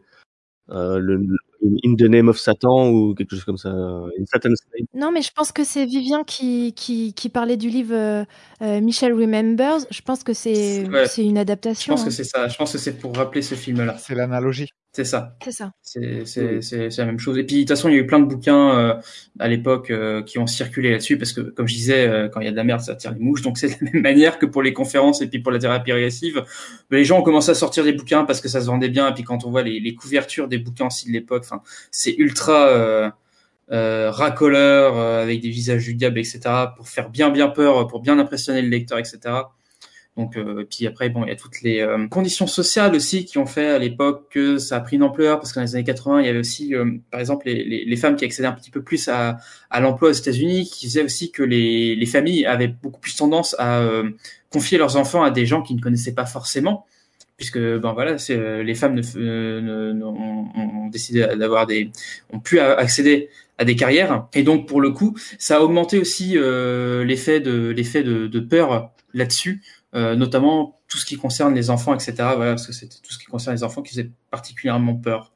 Moi, en ce qui me concerne, c'est vrai que le, le film, moi, je, c'est vraiment un film que, que j'aime bien, que je trouve qu'il ne mérite du tout. Enfin, la plupart des critiques négatives, mais vraiment très négatives, qui ont été faites notamment à sa sortie, euh, c'est sûr, comme euh, le disait Gabriel, c'est pas euh, le film de l'année ni de la décennie, mais ça reste un, un aménabar et je trouve qu'il est très intéressant à interroger dans le cadre de sa de sa filmographie et comme je l'ai dit de toute façon on réabordera certains de ses films ici et notamment Agora euh, sur lequel je reviens assez souvent parce que je considère que c'est un des un des meilleurs films euh, sur le thème euh, du scepticisme globalement de la défense euh, de la science, de l'interrogation de la science au sein de la société, etc. Et, euh, et son articulation aussi avec les phénomènes de croyance.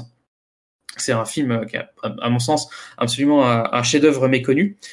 Et euh, je conseillerais aussi si euh, vous, chers éditeurs, voulez vous renseigner un petit peu plus sur ces vagues-là, donc euh, euh sur les différents articles donc qu'on a cités, vous avez aussi des, un article euh, du monde diplomatique qui est sorti euh, en 1991 qui s'appelle Essor euh, de la violence satanique aux États-Unis.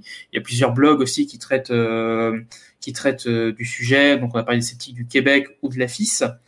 et en ce qui concerne YouTube, donc je conseille la vidéo de Sylar Tichot, dont j'ai pas le nom et tout de suite ici, mais si vous tapez Sylar Tichot euh, satanisme, vous tomberez dessus et donc là vous aurez toute une explication un petit peu de, de la vague avec. Euh, il approche aussi quelques quelques enquêtes de l'époque, quelques affaires euh, de l'époque, et vous avez aussi la vidéo Odoculture qui là va traiter beaucoup plus en globalité donc du satanisme donc dans toute l'histoire, euh, les évolutions du mot satanisme, de ce que ça veut définir, de, des personnes qui se définissent elles-mêmes comme sataniques, etc. Donc très très intéressant pour un peu compléter tout ce qu'on vient de dire euh, ici euh, dans cette émission. Ouais, j'ajouterais, j'ajouterais le, le numéro 312 de Science et Pseudoscience sur la mémoire manipulée, se convaincre euh, des crimes qu'on n'a pas commis, faux souvenirs d'inceste, témoignages erronés, faux aveux, expérience de mort imminente, voilà. Et, euh, et sur le, la partie sur Paulingram euh, dont j'ai parlé, vous tapez Paulingram et Afis sur sur Google et vous tomberez sur sur l'article en complément, voilà. Afis, AFIS. AFIS. Comme ça se prononce. J'ai oublié de faire ma super vanne. Euh, comme euh, le Roy, le Roy, le fils, euh, dans le film, il accuse à la fois le prêtre et le psy de fraude. Et donc, on peut dire que c'est un film freudien. Et ben voilà, pour ces, ça termine très très bien cette conclusion, cette, cette émission avec une bonne blague comme ça. Donc... Elle est drôle. Oui, très drôle. Ah, elle est pas mal. Elle est, non, elle, elle, est bien trouvée. Elle est bien trouvée. Et donc, bah, je remercie, donc je vous remercie euh, tous les trois d'avoir été là ce soir. Merci Trotsky euh, pour ta première mission. Ça a été pas trop, pas trop malmené. Non, très chouette, très chouette, un plaisir. Tu reviendras. Bah ouais, avec grand plaisir. Merci à toi, Gabriel. Merci Vivien, et puis j'espère qu'on vous a fait passer un petit, un bon moment. Oh, j'espère. S'ils si, sont encore là à la cinquième émission, c'est que on a réussi à, à, à les Mince. les tenir en haleine. Allez capter, c'est ça, les tenir en haleine, effectivement. Merci à toi, Adeline, d'avoir été là avec nous. Ben, merci à vous. toi aussi, tu reviendras pour le coup. Ça fait déjà. Moi, je reviens toujours. Super. Et donc, merci euh, à vous, les auditeurs, euh, d'avoir été là. Et puis, je remercie encore une nouvelle fois Gabriel, notamment parce que c'est toi qui va faire le montage de cet épisode. Je voudrais encore remercier une fois bah, tous les tous les membres de Cinétique euh, qui participent à la création de ce podcast de près ou de loin, que ce soit aussi pour la, la gestion du Discord, pour l'entretien des, des réseaux sociaux, pour. Euh... J'ai cru que tu allais dire l'entretien des locaux. eh ben non, pas encore. Mais donnez, donnez pour qu'on ait des locaux. Faites des dons, on a besoin, on a besoin d'argent. Enfin bon, pour l'instant, on n'a pas vraiment besoin de locaux vu qu'on est un peu aux quatre coins de la France. Ça va être un peu compliqué d'avoir des locaux. Et de la Belgique. Et de la Belgique, c'est vrai, effectivement. Désormais de la Belgique. Et puis, et, ouais, il va falloir qu'on recrute des Québécois aussi. Donc ainsi se conclut cette émission sur régression. On espère vous retrouver le mois prochain pour parler d'un nouveau film. Et d'ici là, n'oubliez pas d'aller au cinéma tout en restant sceptique. Restons si sceptiques. Ciao, ciao Tu n'as pas vu ce qui était, Jeanne. Tu as vu ce que tu voulais voir. Comment peut-on être absolument sûr de quoi que ce soit J'ai vu des médiums avec des boules de cristal, des cartes anciennes, des hypnotiseurs. Les théâtres font sale comble avec les énergies occultes. Tant que personne ne m'a prouvé que j'ai tort, ça n'existe pas. Cinétique, le podcast cinéma et scepticisme.